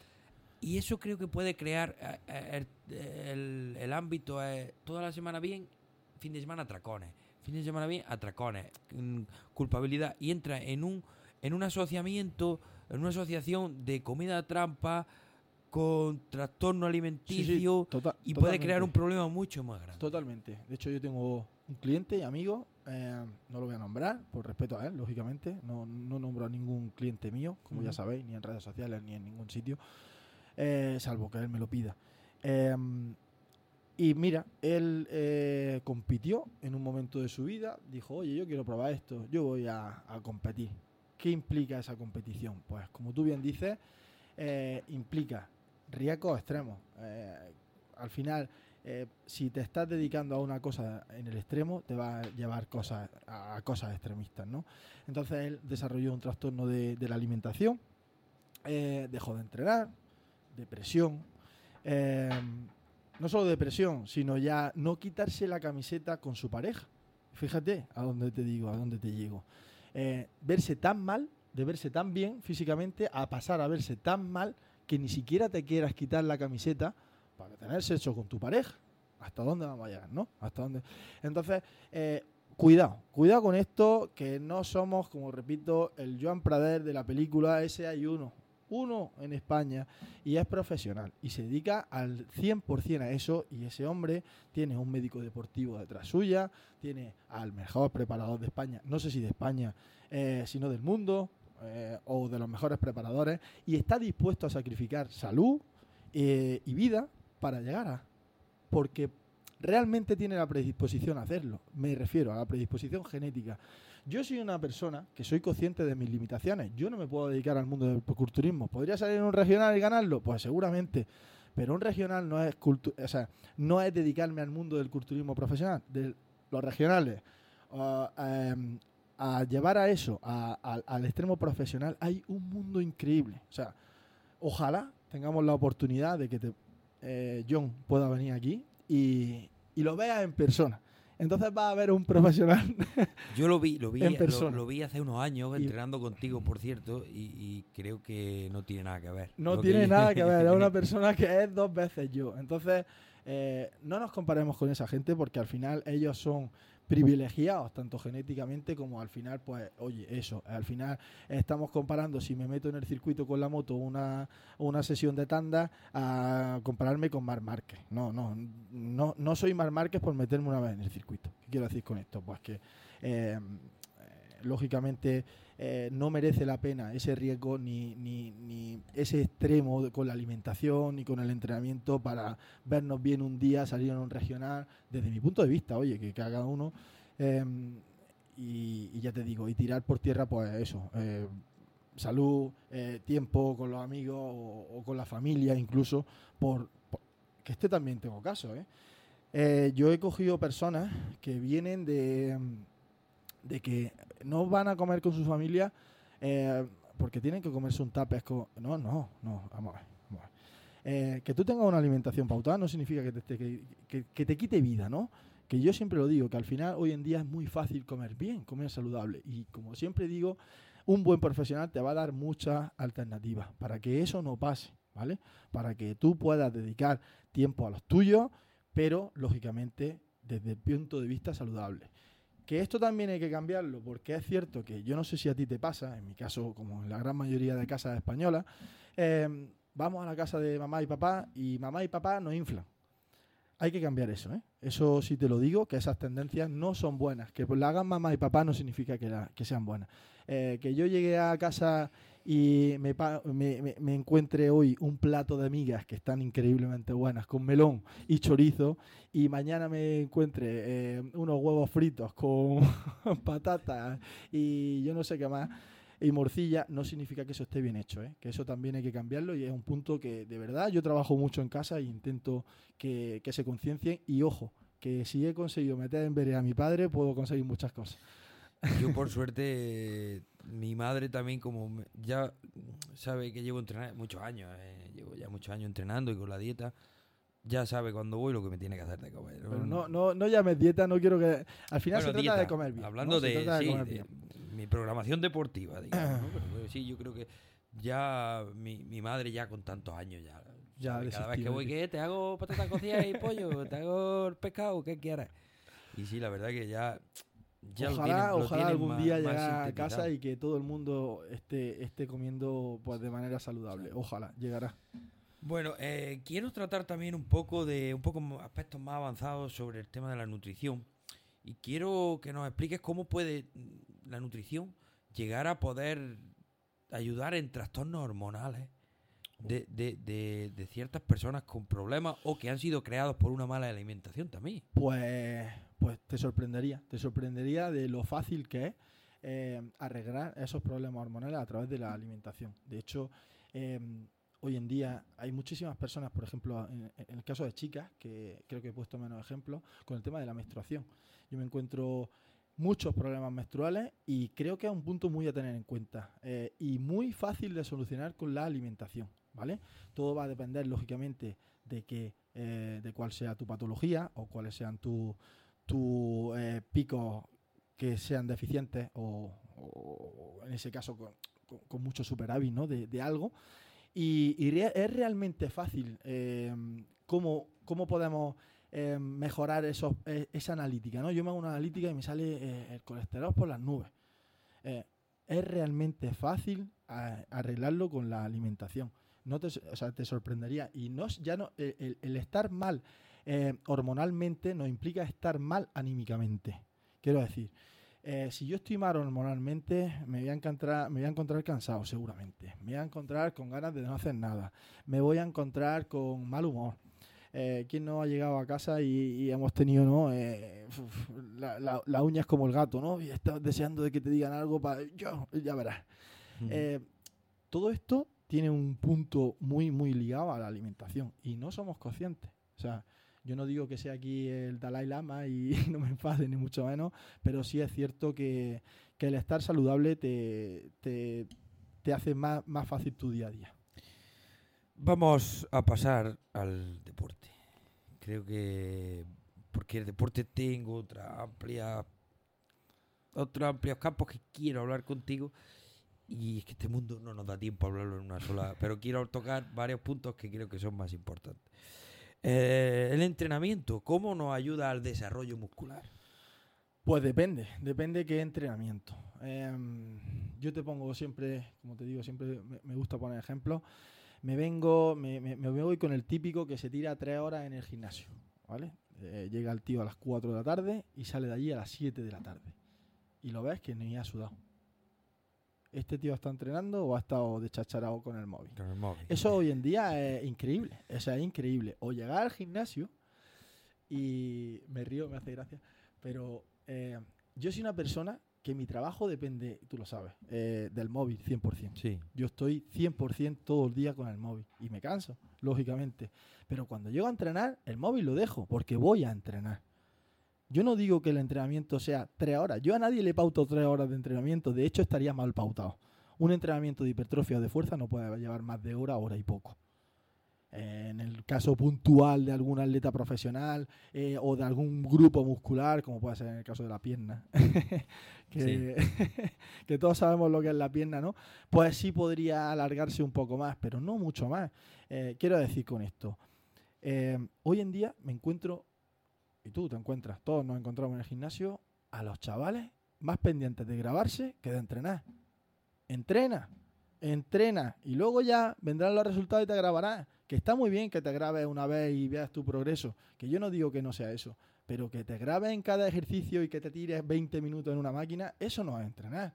A mí cuando me viene la gente y dice, ostras, es que eh, contigo en tres meses he avanzado lo que yo en dos años. Claro, porque tú en dos años no estabas haciendo nada básicamente. Entonces, eh, ¿Cómo ayuda a mejorar el entrenamiento eh, la masa muscular? Pues depende qué entrenamiento. Un entrenamiento de hipertrofia bien pautado, con una alimentación en sinergia a eso, un descanso y una hidratación eh, lógicamente competente a, pues, pues te abre un abanico de mejora increíble. Yo era una persona que pesaba 60 kilos midiendo 1,88. Imagínate, y ahora peso 95, 35 kilos más. Soy otra persona. Lógicamente, eh, esto no viene del cielo ni me he caído de... No, esto es constancia, esto es trabajo, esto es eh, alimentación, entreno, descanso, hidratación. No hay más, no hay otro secreto. El que te quiera contar otra cosa, pues... Mentira. Mentira. Yo quiero que nos... ¿Qué, qué importancia, qué porcentaje le das a alimentación, sueño, entrenamiento? Pues te diría, eh, la base de todo es el entrenamiento, porque es lo que nos ayuda a mejorar, ¿vale? Pero claro, ese entrenamiento sin un descanso no va a ser un buen entrenamiento. Si yo voy a entrenar cansado, no voy a entrenar. ¿Por qué? Porque estoy más pendiente en irme a dormir o en irme a mi casa a descansar que en entrenar. Esto nos ha pasado a todos. Eh, tú eres un tío que trabaja muchísimo y que llega al gimnasio, oye, que tienes la constancia de ir al gimnasio, pero hay días que dices, ostras, es que, es que mi cuerpo no da, es que no da. Entonces, eso no es entrenar, eso es simplemente, pues bueno, tirar de constancia, pero ese entrenamiento no te va a hacer mejorar. El entrenamiento que te va a hacer mejorar es el que supere tu, tu umbral de dolor. Ese es el que te va a decir, ostras, que mañana no te puedas mover esa agujeta. El que te saque de tu zona de confort. Efectivamente, efectivamente. Y luego, eh, lógicamente, la alimentación. La alimentación es clave aquí. Pero a mí, cuando la gente dice el 70% es la alimentación, no, no, el 70% no es la alimentación. La base del entrenamiento. Luego está la alimentación, está claro. La hidratación, que soy un pesado con el tema de hidratación, pero es que es la, verdad. O sea, la base de todo es la hidratación. Si tú no estás bien hidratado, no vas a mejorar. De hecho, lo único que puedes hacer es lesionarte, como te he dicho antes. Y luego, lógicamente, el descanso. El descanso es clave. No crecemos cuando entrenamos, sino cuando descansamos, que es cuando regeneramos. Entonces, si nosotros no dormimos eh, mínimo 7 u 8 horas, que hay, quien, hay muy pocos que las dormimos, eh, es imposible. Yo me he tirado 8 años durmiendo 5 horas y he generalizado eso, he normalizado eso, perdón, y, me ha llevado a, a incluso tener dermatitis, eh, incluso ir a un psicólogo por el estrés. Así que eso no es normal. Así que eh, es muy a tener en cuenta. Mm, Ahora quiero, quiero hacer un pequeño paréntesis dentro del entrenamiento y el desarrollo muscular, porque tengo una pregunta que todo el mundo, todo de las redes sociales, sobre todo las mujeres, me la hacen. Creo que sabes por dónde va la pregunta. Y creo que es el miedo, el miedo al entrenamiento de hipertrofia o al entrenamiento muscular, a que esa mujer tiene miedo a desarrollar músculos como los hombres. Vale. Eh, el problema de hoy en día es, como tú bien has comentado, las redes sociales. Todo el mundo abrimos Instagram y ¿qué nos aparecen? Tíos súper fuertes y mujeres espectaculares, ¿no? Con fisicazo. Eh, ¿Es alcanzable eso eh, de manera natural? Ahí es donde voy. Pues es complicado, muy complicado. ¿Se puede? Como poder se puede, pero depende qué físico tengamos de referencia, ¿vale? Esto quiero que esté claro. A mí hay muchas mujeres que me dicen, no, no, yo es que no me quiero poner así como tú. Si no te vas a poner como yo, si yo llevo Posible. 14 años entrenando, eh, tengo una predisposición, eh, que por naturaleza soy hombre y creo testosterona, y tú no la creas porque las mujeres no tienen testosterona, sino que tienen algo similar, que son los estrógenos, ¿vale? Eh, pero lógicamente les cuesta mucho más crear esa masa muscular. A una mujer, por predisposición genética, le cuesta más crear masa muscular que a un hombre, ¿vale? Entonces, eh, ¿no se van a poner fuertes? No, lógicamente te vas a poner fuerte, sí, pero dentro de unos límites. A mí cuando me dicen, es que yo no me quiero poner así, digo, no, si no te vas a poner así, si es que eso es... eh, No llega, no llega. Es imposible. es imposible, no es imposible, pero entiéndeme, es muy, muy, muy, muy difícil. Cuando digo muy difícil es que es muy, muy difícil. Entonces, no tenga, que no tenga, o sea, no tengáis miedo a, a- a entrenar, a comer bien, a comer fuerte. A comer- eh, hay mucha gente que eh, tiene miedo a, a- no comer, a, comer, perdón, a decir, es que, oye, que tú eres un, si eres un deportista, realmente tienes que comer. Porque si quieres mejorar, tienes que comer. Esto es, y yo siempre lo digo, esta es siempre, de hecho, eh, todos los que eh, a los que llevo me, me lo van a decir porque siempre lo digo. Si un Ferrari lo lleva en reserva, ¿qué pasa? No puedes correr. Pues esto es lo mismo. Si un deportista no come, no puede, no puede mejorar. Entonces, eh, que no tengáis miedo a comer, que al final, oye, eh, ahí es donde está la mejora. Eh, otro de los grandes dilemas dentro del, del entrenamiento ¿El cardio antes o después de entrenar? Pues, eh, por norma general, siempre después. Y tiene su porqué. Hay mucha gente que me dice, ¿y por qué eso? ¿Por qué? Pues mira, eh, es fácil. El, músculo se compone de glucógeno. Si ese, glucógeno, con, cuando existe degra- degradación muscular, es decir, cuando entrenamos, ese glucógeno va descendiendo, ¿vale? Si esas reservas de, glucógeno eh, bajan y nos quedamos, como yo digo, en reserva y después eh, nos metemos a entrenar, si tú vas a entrenar sin gasolina no puedes entrenar, ¿vale? Entonces, eh, siempre el cardio, siempre, lógica, aclaro esto, el entrenamiento eh, de fuerza o de hipertrofia va por un lado, ¿vale? Y el cardio es a nivel salud, ¿vale? A nivel eh, cardiovascular, que por eso se llama cardio. Eh, a nivel salud. Entonces, ¿qué hacemos con el cardio? En mi caso, yo soy una persona de pautar cardio. ¿Por qué? Porque pienso que eh, es preferible crear ese desgaste con actividad física que no restringiendo la alimentación, ¿vale? ¿Podríamos hacerlo todo a la- a- por la alimentación? Por supuesto que sí, pero ¿qué pasa? Que tendríamos que comer menos, ¿vale? Porque no tenemos tanto desgaste físico. Entonces, eh, siempre el cardio, o por norma general, siempre es después, ¿vale? Porque ese glucógeno, si no, lo vamos a quemar y no es, no es co- es contraproducente ir a entrenar, sin, como te comento, sin gasolina. Entonces, O, o- o se puede pautar, me imagino que a lo mejor cardio por la mañana Sí, y por entrenar por la tarde si noche. hay eh, un periodo, eh, si hay un periodo por medio de comida, eh, no, no, no pasa absolutamente nada. Yo soy una persona que, por ejemplo, el cardio lo hace a las 6 de la mañana. Yo me levanto, hago mi cardio, me ducho eh, y empiezo a trabajar. Y luego por la tarde normalmente entreno.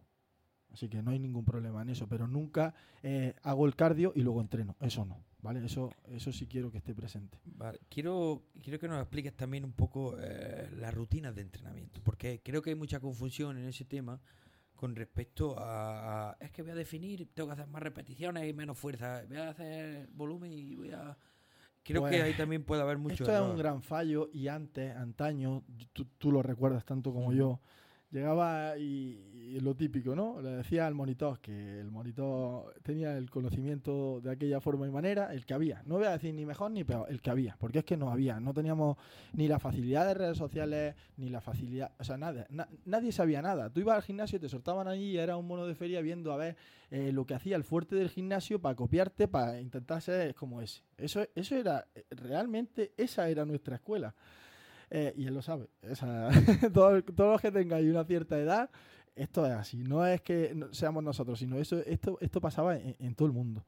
Entonces, eh, perdóname, se me ha ido la pregunta. Se me ha ido, se me ha Es ido- la rutina, la, la rutina, vale, la rutina de, de entrenamiento. Pues no existe una diferencia de rutina para definición y, o, o para volumen. No, simplemente que si comemos más y tenemos ese superávit calórico, lógicamente podremos entrenar más. ¿Por qué? Pues porque tenemos más reservas y podemos alargar un poco más esos entrenos. Ahora, cuando estamos en un déficit y nuestro cuerpo eh, no tiene esa reserva, alargar un entrenamiento es, contraprodu- es contraproductivo. Nos vamos a quemar esa masa muscular. Entonces, eh, esas personas que yo veo que en verano meten igual o más volumen de entrenamiento, no en verano, perdón, perdón, cuando están en déficit calórico, eh, ya pronunciado que el tipo se le ve o la tipa se le ve el abdomen o se le ve unas inserciones musculares, esas venas que tú ves que tiene un porcentaje graso bajo y lo ves con un volumen de entrenamiento que dices, madre mía, si lleva este entrenando aquí hora y media a, a- a martillo pilón, eso no es mejor, más no es mejor. De hecho, cuanto más eh, cuanto menos porcentaje graso tengas, lógicamente tu entreno tiene que ir acorde a eso. Tu entreno tiene que venir a menos. Por eso yo mm, en verano, que es la fase donde, como, comentaba al principio, eh, es la fase donde todos queremos estar con menor porcentaje graso, los entrenamientos, lógicamente, los voy recortando. ¿Por qué? Porque, porque no tenemos esa reserva. Entonces, eh, no se puede entrenar con la misma intensidad, aparte de la degradación muscular que implica el calor. Estamos a unas temperaturas eh, de 40 grados. eh, la deshidratación que eso conlleva no la tenemos, por ejemplo, en invierno. Entonces, eso es muy, muy importante y muy a tener en cuenta. De hecho, un, un punto muy, muy clave. ahí. Creo que, creo que sí es un punto clave porque mucha gente eh, están equivocados y lo he escuchado, se escucha por, la- por todos lados. No, es que yo voy a, voy a definir, voy a hacer menos Yo voy a repeticiones. hacer más repeticiones y menos peso, ¿no? Esa, Ese- ese- No, no, eso, eso no funciona así. De hecho, eh, eh, el, el- el hacer más repeticiones no con menos peso lo que te va a implicar es que al final entrenes eh, peor porque vas a entrenar con menos intensidad. Aunque tú creas que estás eh, entrenando con más intensidad, el músculo está entrenando con menor intensidad porque no le estás metiendo al final lo que necesita y lo que va a hacer es que va a perder masa muscular. Entonces va a perder por doble. Va a perder per- masa muscular y a la vez porcentaje graso porque lógicamente estás en ese déficit o se sobreentiende que estamos en déficit.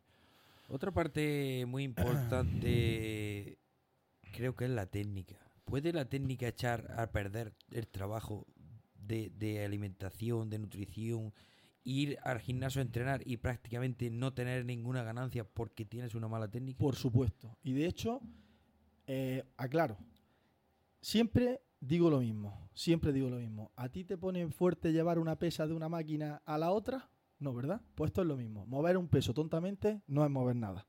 Eh, quiero decir, hay mucha gente que va a entrenar y lo vemos el típico efecto muelle, ¿no? Que se deja la caída, que se la tira al pecho y luego ¡pa! y rebota, ¿no? Hostia, ¿qué estás haciendo? Lo único que vas a hacer es lesionarte. Pero claro, el tío mueve peso y ya lo vemos moviendo peso y dices, hostia, qué fiera. Está fuerte, está fuerte. Este está fuerte. Pues lo único que vamos a conseguir con eso es lesionarnos y, como tú bien dices, eh, tirar a pique toda la planificación. Céntrate. eh, nosotros no somos. eh, depende del deporte, lógicamente. Si estamos hablando de un deporte donde el, el- el énfasis sea mover peso, porque estamos compitiendo en una competición de powerlifting, de powerlifting eh, pues lógicamente habrá que entrenar y mover peso. Pero si tú lo que quieres es estar visible, que se te vea bien, eh, hipertrofiar, un entrenamiento de hipertrofia no significa que nos centremos en la fuerza. Eh, te voy a poner el ejemplo de mi amigo John, John Duque, culturista profesional, Classic, todos sabéis que es Classic, es la categoría de moda del culturismo. Eh, la categoría de Cebum, para que el que no lo sepa, de hecho competirá contra él el siguiente año, ya lo digo. Eh, él, tío, es un, un tipo que me saca dos cuerpos. Un tipo que me saca en masa muscular, yo no sé ni la de kilos. Eh, y tú lo ves entrenar y eh, lógicamente entrena con peso porque un oso de esa, de esa característica Tiene que levantar mueve peso. mu- mueve peso. Pero no hay gran diferencia conmigo. Quiero decir, yo soy un mindundi a su lado y él no se centra en mover peso, se centra en la técnica, como tú bien dices, que las excéntricas sean en 3 segundos, que las concéntricas sean en 1, que aguantemos arriba ese segundo para meter sangre, cuanto más sangre más, al- sangre llevamos al grupo muscular que estamos entrenando, mejor, lógicamente. Entonces, eh, quiero decir que hoy en día tenemos mucha facilidad para ver cómo se entrena bien. Eh, hablábamos de Joan Pradel eh, a, lo largo de esto, ¿no? Porque es el tío de moda, el tío de moda en España. Sí. Joan Pradel. Eh, Joan Pradel ha empezado a entrenar bien hace dos meses, cuando se dio cuenta que fue a una competición, que al final el culturismo se trata de competición de estética, eh, fue a una competición y no se vio con el nivel que tenían los de al lado. El tipo movía peso como nadie. El tipo es- era el tío más fuerte de España. Pero claro, no se trata de mover peso, no estás compitiendo en ese deporte, tú estás compitiendo en un, hiper- en- en un deporte de hipertrofia, que al final es lo que se trata el fitness, ¿no? De hipertrofiar, de verse con masa muscular, no que tenga fuerza, que es diferente. Un tipo... eh, él hizo una prueba de fuerza en el gimnasio y fue el tío más fuerte del gimnasio, no sé si lo sabéis, eso es verdad. Eh, y realmente no tiene un tamaño de masa muscular eh, que tú digas, ostras, este tío, ojo, cuidado. No, es un tío fuerte, pero un- tío fuerte no significa que sea un tío con mucha hipertrofia o mucha masa muscular. Eso es diferente. Entonces, hay que diferenciar esos deportes y centrarte en lo que quieres. Si lo que quieres es verte bien, entonces no te centres en el peso, céntrate en hacer las cosas bien. Si lo que quieres es mover kilos y entrenar la fuerza, pues tu físico no será tan visible seguramente, pero estás más fuerte. Moverás más peso, te hará más fuerte. ya quiero hacer sobre el tema de este deporte quiero hacer un par de preguntas más y, y vamos a pasar a otro tema que también me parece muy interesante Eh, eh, me gustaría saber qué límite puede tener un culturista natural Bueno, pues depende de la genética. Depende de la genética y lo que dé de sí. Estamos hablando, entiendo, que una persona que haga todo, ¿no? Que haga todo perfecto. Eh, pues lógicamente, por suerte o por desgracia, va a depender mucho de la, de la genética de cada uno. Eh, yo conozco eh, a culturistas naturales que tienen mucha masa muscular y tú dices, ostras, ¿este tío es natural o no es natural? ¿Sabes lo que pasa?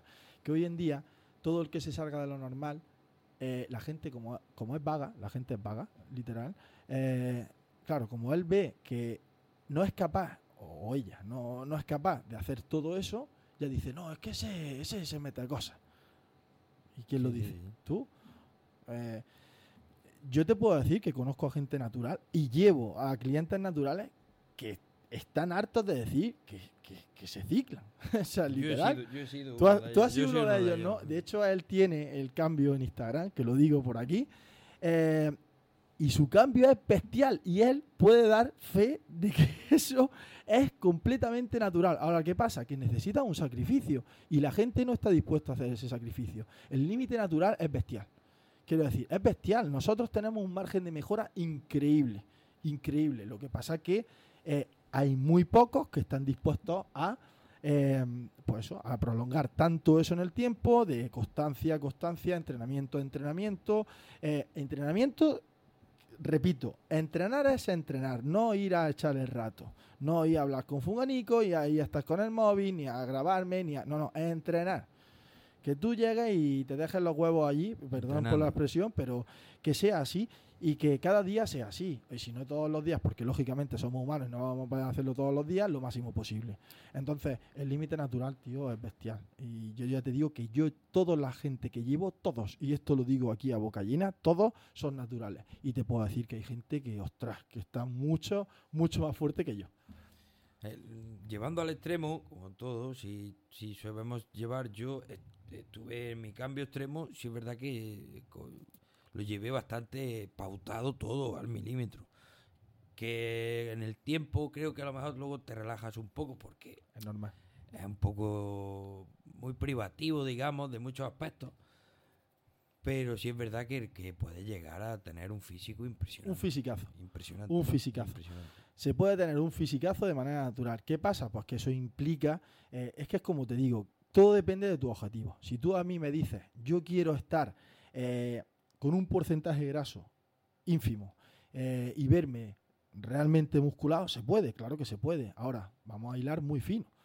Quiero decir, el límite natural es cierto que es muy, muy, eh, ya te digo, es enorme, pero sí es cierto que hay que hacer las cosas mucho más al milímetro que lógicamente aquel que utilice química. El que utiliza química tiene más, más, más rango.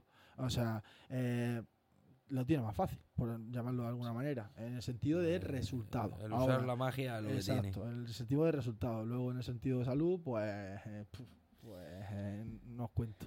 Ahora, ahora entraremos más en ese tema. Ya por acabar de, de- de- de- ya que hemos estado hablando de los límites de- de- del culturista natural, sí me gustaría que, que nos dijeras cómo la constancia y el sacrificio es la única base que podemos tener los que de verdad entrenamos en, el gimnasio y llevamos una planificación porque creo que es la parte más importante. Esto es como todo, no solo en el gimnasio. Yo te englobo todo en la vida.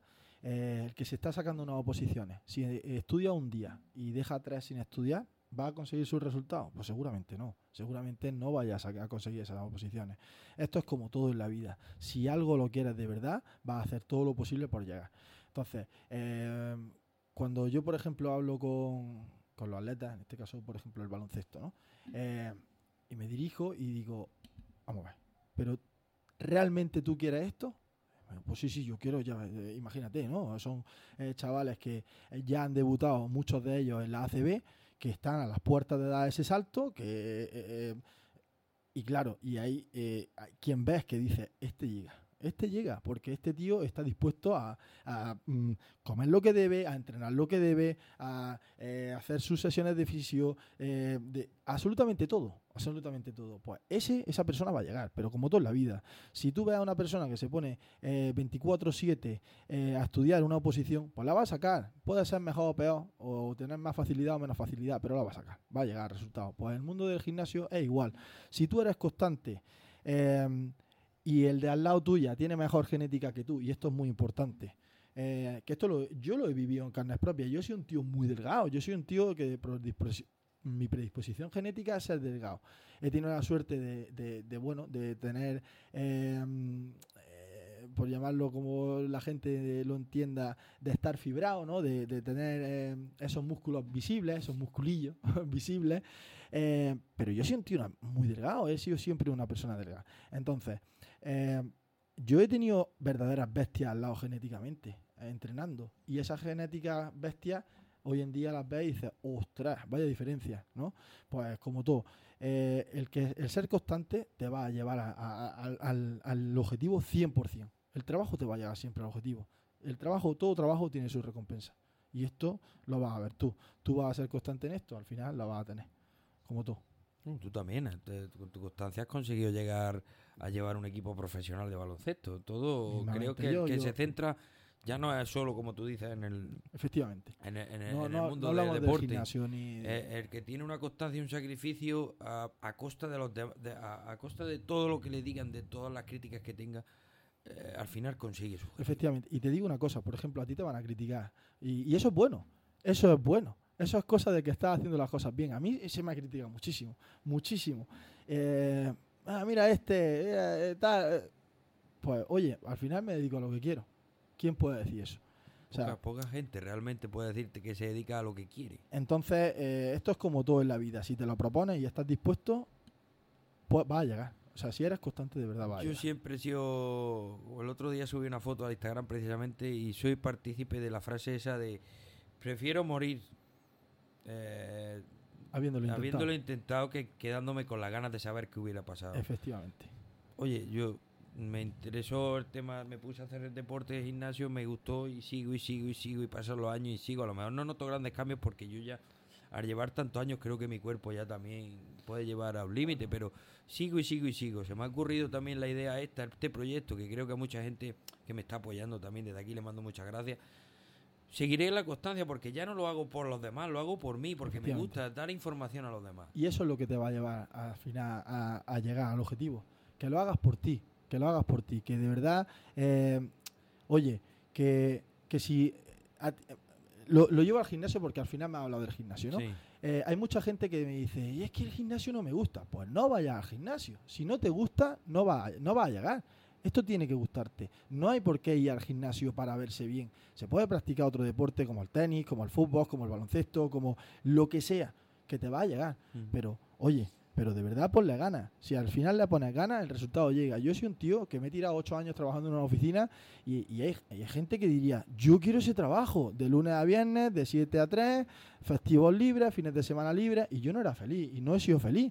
Y tenía unas condiciones en la empresa, que desde aquí, Ambulancia de Alhambra, que... Eh, me han ayudado más no lo siguiente, pero yo no era feliz. Y era una pedazo de empresa, yo eh, tenía un pedazo de puesto de trabajo y no era feliz. ¿Y qué he hecho? Pues eh, he estado dispuesto a todo. He estado dispuesto eh, a que mi pareja se coma eh, muchas cosas que al final no sé yo quién estaría dispuesto de no irse fines de semana a ningún lado, de trabajar de lunes a lunes, de llegar a mi casa a las 4 de la tarde y ponerme a trabajar o a ponerme a estudiar hasta las 10, 12 de la noche y de levantarme a las 5 de la mañana y así muchos años. Pero al final el trabajo da resultados creo que es la única manera de llegar a, la clave del éxito. Totalmente. Bueno, ahora vamos a entrar en un tema de salseo que creo que nos gusta a, todo el mundo del deporte. Creo que habla sobre este tema y quiero hablar sobre el tema de, del culturismo profesional, ya a niveles altos. Y antes de empezar a hablar del culturismo profesional, sí me gustaría hablar del tema de, la hormona de la testosterona, a nivel genérico y a nivel eh, exógeno cuando la, inyectamos desde fuera? Vamos a ver, te cuento. Toda persona, hombre, eh, hablamos de, los hombres, ¿vale? Eh, tenemos un rango de testosterona. Este rango tiene, lógicamente, eh, un tope. A nivel natural, no se pueden producir unos rangos de testosterona muy grandes. ¿Por qué? Pues porque fisiológicamente es imposible. Esto es un tema eh, complejo, ¿vale? Y voy a tomarme mi tiempo para intentar explicarlo lo mejor posible. ¿Qué pasa? Por eso siempre digo, y a mis clientes que ya tienen mucho nivel, em, siempre les aconsejo, o años, porque con conforme vamos avanzando los años, la testosterona va cayendo, ¿vale? Em, cuanto más joven eres, la testosterona la vas a tener más alta, pero cuanto más eh, edad tengas, lógicamente esa testosterona va, a ir cayendo, ¿vale? Y consigo, eh, como esa testosterona va descendiendo, tu masa muscular también va descendiendo, ¿vale? Porque esto está estrechamente ligado. A más testosterona, más masa muscular. Más tontos también, pero, pero más masa muscular. Eh, entonces, ¿qué pasa? Como te digo, eh, nosotros eh, fisiológicamente, de manera natural, tenemos un rango de testosterona. Todo aquel eh, que quiere tener un objetivo, ya te digo, pues hablamos siempre desde el punto de vista profesional, pero no solo en el culturismo. No me voy nos vamos al culturismo porque creo que al final el deporte que lo refleja más porque se hace visible en el físico. Pero hay otros deportes que usan mucho, mucha testosterona y no se hace tan visible en el cuerpo, eh, en el físico, porque no desarrollan esa masa muscular, ¿vale? Entonces esto quiero que quede claro que el mundo de la competición es un mundo un poco tramposo, como yo digo, ¿vale? Entonces, eh, hay que tener, eh, no sé cómo decirlo de manera para, no herir a nadie, ¿no? Eh, ni es mejor el que utiliza testosterona de manera exógena, eh, ni peor. Simplemente, pues él ha querido coger ese camino y, oye, si él es feliz así, yo no soy quien para decirle no lo haga. Yo simplemente te aconsejaré desde el mejor, desde el punto de vista profesional, te diré lo que hay, que esto creo que es imprescindible y ojalá todo ese, toda esa persona que quiera dar el paso, pues previamente se informe bien de, los efectos que conlleva eso, ¿vale? Porque eh, yo sé de muchos casos, como la gran mayoría, eh, de gente que apenas empieza el gimnasio y ya se está metiendo testosterona. Pero ¿qué hace? ¿Sabes qué hace? Si tus eh, posibilidades a, a, la hora de empezar el gimnasio son infinitas, tu rango de mejora es infinito. El meter sustancias exógenas em, conlleva mucho, mucho riesgo, ¿vale? Eh, si nosotros introducimos eh, testosterona de manera exógena, todo va a depender lógicamente de, cuánta testosterona utilicemos, ¿vale? La testosterona eh, de manera exógena, pues hay varios tipos de testosterona, según la vida em, que, que, tenga en el organismo, ¿vale? Hay testosterona más rápida y hay testosterona más lenta, ¿vale?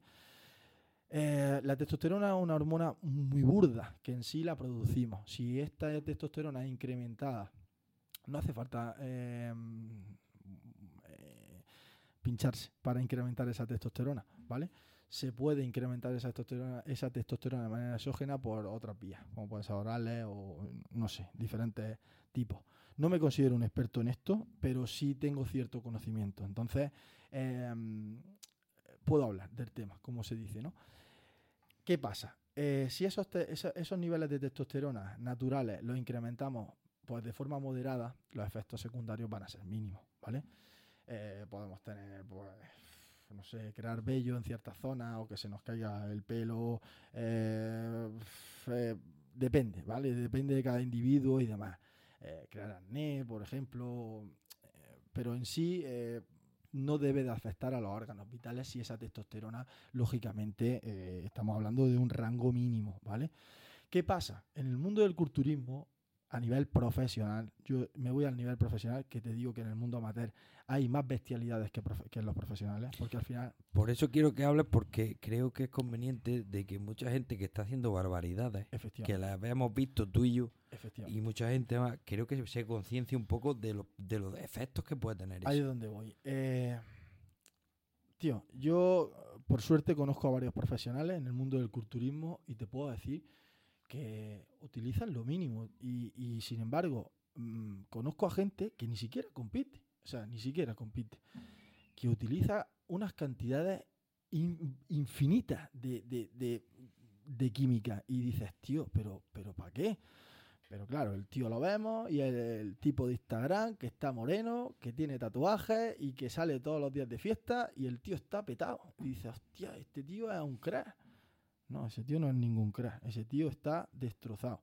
Ese tío va a tener em, consecuencias a nivel renales, a niveles hepáticos. Em, ya no solo a niveles eh, renales o, niveles hepáticos. Yo em, tuve un cliente que estuvo seis meses con la testosterona a cero. Literalmente a cero. no había manera de incrementar esa testosterona. No hubo manera, de manera natural. Ni un médico deportivo, ni eh, en este caso yo, y por suerte, como te digo, tengo amigos en el culturismo profesional y fueron los que se encargaron de, que esa persona hoy en día tenga vida. Y, lo digo de verdad. Tenga vida me refiero a que eh, era una persona en depresión, una persona que había abandonado totalmente el mundo del deporte, una persona que eh, no se quería mirar a un espejo, una persona que había creado trastornos irreversibles y de hecho hoy en día lo sigue teniendo, lógicamente, pero eh, a otro nivel, ¿no? hemos superado barreras. Entonces, ¿merece la pena? Pues sinceramente no lo creo. Ahora, em, como digo, todo aquel que dé el paso, decida dar ese paso, que sea muy consciente de la realidad, que no le cuenten solo lo bueno, que esto está muy bien, verse bien em, cuatro semanas y hacerse cuatro fotos y luego a tomar por saco la bicicleta y verte tres veces peor desde donde has partido. Esto es lo que mucha gente no ve. Eh, yo tengo casos muy allegados que han hecho y, luego, o sea, a los meses de, llevar este ciclo de, testosterona, se han visto, o sea, en depresión, eso es muy común, en depresión, ¿por qué? Porque cuando la testosterona eh, baja, baja a, niveles, em, como, como, decía antes, la, testosterona tiene un nivel de manera natural, pero si mm. ese nivel, lógicamente, igual que sube, lo baja, ¿vale? Baja, por eso baja de ese rango, em, todo va mal, todo va mal. A nivel hormonal no somos nadie. Eh, pasas de ser Superman, como yo digo, ¿no? Superman de la foto a, la persona eh, que nunca querría ser. Entonces, yo creo que es un tema muy complicado y que, oye, que como comentaba antes, que Joan Pradel hay uno, que culturistas profesionales en España hay muy pocos. Quiero decir que hay muy pocos que en el mundo realmente vivan de eso. Efectivamente, profesionales, profesionales. Cuando te digo profesionales es que hayan conseguido su carné profesional. ¿Cómo se consigue un carné profesional? Eh, yendo al mejor campeonato amateur y siendo el, el, mejor, literalmente ganando a todos los demás. Entonces te haces profesional. Y de eso hay muy pocos en España. Hay todos los que los, que conocemos en las redes, es que hay muy pocos aparte de ellos, ¿no? Eh, John Pradel, eh, Jorge Tabé, eh, John Duque, Madelman, no sabría decir, ¿no? estoy hablando siempre los, más conocidos. Pero realmente hay muy pocos. Y ellos lo llevan todo muy planificado. No solo un preparador, sino un médico deportivo. Que quiero decir, que esta gente sabe lo que hace. Sabe lo que hace. Y si tiene que parar, para, porque cada mes, cada mes poco, están haciendo esa analítica. Yo veo al típico que se pincha y que no se hace una analítica y que, eh, oye, que aquí no pasa nada, ¿sabes? Aquí esto es como, pero bueno, pero tú estás loco, ¿qué te pasa? ¿Sabes? Eh, ya te digo, eh, los rangos naturales son extremadamente altos como para mejorar y, no, no es necesario nada de esto, pero bueno. Sí, puedes, puedes crear un problema de hipogonadismo, digamos, ¿no? Que es cuando, cuando, cuando ya tu cuerpo hormonal ha muerto. Efectivamente, efectivamente. Literalmente, ¿qué pasa cuando... De, hecho, ya no es solo em, la depresión, como te comentaba, osteoporosis. el hueso tiene mucha... Eh, como diría, muchas coberturas, ¿no? E, ese hueso es denso, digamos, cuanto más denso es ese hueso, más fuerte es. Esa osteoporosis lo que hace es que esos circulitos mini circulitos que tenemos que rodean el hueso, ¿no? Porque el hueso no es compacto en sí, eh, eh, todo el mundo lo sabe esto. Em, esa osteoporosis lo que va haciendo es que se va abriendo más el hueso, y el hueso cada vez más frágil. Si te pueden partir los huesos literalmente, literalmente, si esa testosterona queda a cero durante mucho tiempo. Entonces, eh, ya no es solo mm, daño irreversible a nivel hepático, daño irreversible a, nivel renal, hoy en día infarto de, de miocardio. O sea, los riesgos son incrementar la testosterona también lleva a incrementar eh, la tensión, la tensión cardiovascular. Y hoy en día, un ISTU, eh, ¿quién no conoce a alguien que le haya dado un ISTU? Mm. Pues estos riesgos se incrementan muchísimo utilizando esas sustancias exógenas de las que hablamos. Yo, eh, ya te digo, veo y he visto cada barbaridad y por eso nunca cogeré a, ningún, a ninguna persona que, pues, pues que utilice química. Creo que, una persona que ya empieza con esos problemas eh, no son conscientes de que al final tienen que acabar en un tratamiento de testosterona de por vida. Claro, eso es otra. Si esta eh, testosterona la utilizamos en un largo tiempo, luego existen los TRT, que se llaman, ¿no? Una terapia de, de sustitución de testosterona. ¿Qué significa eso? Nuestro cuerpo, nuestro organismo, si eh, utilizamos esa testosterona eh, durante muchos años en nuestro, en nuestro organismo de forma exógena, ¿no? la introducimos de manera exógena, eh, nuestro cuerpo deja de producirla. Entonces tenemos que estar dispuestos a, a, usarla de por vida, porque esos niveles naturales de testosterona van a desaparecer. Entonces, para no encontrarnos más hormonalmente, vamos a tener que introducirla de manera exógena. ¿Vale? Entonces, em, ya te digo, las consecuencias pueden ser irreversibles, como tú bien has dicho. Creo que con, este tema hemos podido concienciar un poco a la gente que está usando esas sustancias que creo que para la gente de, de normal, de a pie, no tiene ningún beneficio. Por supuesto que no. Por supuesto que no. Hablamos de personas que, cuando, ya te digo, eh, atletas profesionales que realmente eh, viven de ello al 100%, que su economía y su sustento es ese.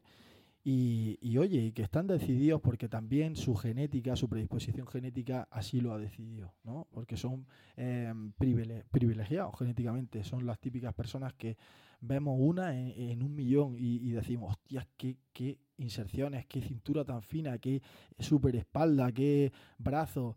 Eh, mi amigo John, sin entrenar, si me, si me cogido una pesa, estaba mejor que yo hoy en día, que llevo 14 años entrenando, literalmente, y el que no se lo crea, simplemente que vaya a su Instagram y vea una foto con 15 años que subió, y, el tío estaba más fuerte que yo, o sea, literalmente, con 15 años. ¿Qué pasa? Pues que ese tipo de personas, pues, eh, oye, em, si tienen eso, pues quizá puedan valorar el hecho de decir, bueno, pues eh, es, mi salida, ¿no? Porque he nacido para esto. Y ya para acabar, es una pregunta que le voy a hacer a todos los, a todos los invitados que, tengan. Eh, quiero ver cómo ves tú el mundo. Quiero una pregunta a cada, cada campo del que venga a tratar, pero a ti te lo voy a preguntar en el tema de, del, del, entrenamiento, de los influencers y de la nutrición deportiva en en el ámbito de las redes sociales. ¿Por qué? Porque creo que hay mucho, mucha mentira, mucho engaño por vender, mucho marketing fraudulento. Y sí me gustaría que eh, esa gente que sale, yo soy natural, y lo ves con unas espaldas de 3x3, esos falsos naturales que venden, que venden y que venden, que es solo para vender. Quiero que nos den la opinión de, de, de, que no se dejen engañar por ese tipo de cosas. Pues efectivamente, hoy en día. Eh, las redes sociales pueden jugar muchas veces una mala pasada, igual que si se utilizan bien, son muy productivas, en este caso, por ejemplo, en el tema de la información. Eh, podemos encontrar información de todo tipo de cosas en las redes sociales, pero igual que podemos encontrar cierto tipo de información, también podemos encontrar otras cosas, como tú bien dices, fraudulentas, como son eh, el hecho de vender algo que no es, ¿vale? Eh, hay un caso en España, que no voy a decir el nombre, pero todo el mundo sabe quién es. un chico muy joven eh, que dice que es natural, que parece Arnold Schwarzenegger y que mucha gente lo cree. Bueno, pues ya os digo yo desde aquí que no es natural. Eh, imposible, genéticamente imposible. Y lo digo yo, que diréis mucho este, que, y este quién es para eso, ¿no? Que este es un matado de turno, ¿vale? Pues yo soy una persona que si, algo, si algo sé en la vida es de esto, ¿vale? Eh, es imposible llegar a ciertas cosas de manera natural, ¿vale? Eh, vemos hoy en día unas pieles, unas sequedades en Instagram que dices, madre mía, y el tío está, o la tía, está todo el día de fiesta, y está todo el día por ahí, y mira qué físico tiene, Marbella, va a Marbella y ve a todo el mundo fuerte o a tías eh, divinas de la muerte, ¿no? fortísimas también. Y las tías eh, comen regular, no voy a decir mal, y los tíos tras de la misma, ¿no? ¿Cómo se hace eso? Pues eso quisiera yo saber también, de manera natural, cómo, cómo se hace eso, ¿no? Eso es imposible. Es imposible. Es imposible. Entonces, mucho cuidado con las redes sociales, mucho cuidado con lo que vemos y mucho cuidado con lo que nos queremos creer lo que nos queremos creer. Si tú quieres creer que puedes volar, pues oye, eh, tienes un problema serio porque si te tiras desde una ventana vas a volar. Pues esto es lo mismo. Em, si te dicen que es natural y el tipo pesa 110, 120 kilos y tiene 20 y pocos años y el tío tiene un brazo que es como mi torso, ¿cómo va a ser natural? ¿Qué, eh, hace esa persona diferente al resto del mundo? ¿Qué os pensáis? ¿Que, eh, por ejemplo, la persona más fuerte del mundo se hace más fuerte del mundo porque nace en una caverna y sale y ahí levantando piedras? No, ese tío eh, hace todo lo, dicho y por hacer por, llegar ahí, ¿no? Pues esto es lo mismo. Si un tipo, porque no hay más, porque el conocimiento al final, de hecho, del que hablo, su, su antiguo preparador, que es muy conocido en España, no lo voy a decir, su antiguo preparador ya dijo que no era natural. Que a él le decía que era natural y le dijo a él, pero vamos a ver, ¿tú te crees que yo soy tonto aquí o qué? Dime lo que estás utilizando porque si no, no vamos bien. Y el chaval le dijo, bueno, un poco de esto y un poco de aquello, ¿vale? Entonces, igual pasa con los de Instagram, que, que, los veáis y em, no con la masa muscular de un culturista, pero los veáis con esa sequedad, no significa que esa gente no utilice esa gente utiliza y mucho. De hecho, más que un culturista, porque deja eh, muchas cosas en el camino, como son los entrenos de verdad, como son la alimentación de verdad y el descanso, la hidratación, etc, etc, etc. Entonces, ¿qué venden? Pues una falsa verdad. Una falsa verdad que hoy en día, pues, todo el mundo quiere, todo el mundo quiere estar perfecto, pero quiere estar de fiesta, exactamente, quiere estar de fiesta, quiere estar eh, con mucho dinero en el bolsillo y pensarlo todo perfecto y eso no existe, eso no existe, eso hoy en, es, imposible. Todo tiene un sacrificio, todo tiene una constancia y todo tiene un esfuerzo. Y sin eso no hay un resultado, ni más ni menos. Bueno, Juanjo, llegamos al final de esta entrevista y creo que han sido dos horas o dos horas, no sé si habremos llegado, pero creo que han sido bastante formativas, bastante entretenidas y bastante aclaratorias en muchos aspectos. Quiero darte las gracias, quiero darte la enhorabuena por lo que estás consiguiendo, te seguiré de cerca porque de hecho te sigo de cerca. Y espero que en un futuro volvamos a tener otra charla tan maravillosa como la que hemos tenido hoy. Bueno, pues muchas gracias a ti te lo agradezco de verdad, el hecho de que me puedas expresar, eh, el hecho de tu valentía, de que eh, dar el paso no es nada fácil, de que no es nada fácil, que yo sé que para ti no ha sido nada fácil estar aquí. Te doy la enhorabuena yo a ti y, cuando quieras estaré. Que lo sepas, que ya sabes que eh, siempre que pueda vendré y te echaré una mano siempre que me lo pidas. De verdad que te lo agradezco. Y ahora ya para terminar, diré, pondremos las redes sociales de Juanjo y las mías, por favor, si os ha gustado el podcast, pues que si, suscribiros al canal y seguirme en redes sociales. Y por supuesto que el que quiera ponerse en contacto con Juanjo para cualquier tipo de asesoría deportiva y nutricionista, nada más que la habláis por Instagram o por las redes que las pondremos por ahí. Y nada, y nada más que despedirte, Juanjo, y espero que nos veamos pronto. Seguro que sí. Muchas gracias. Muchas gracias. A ti.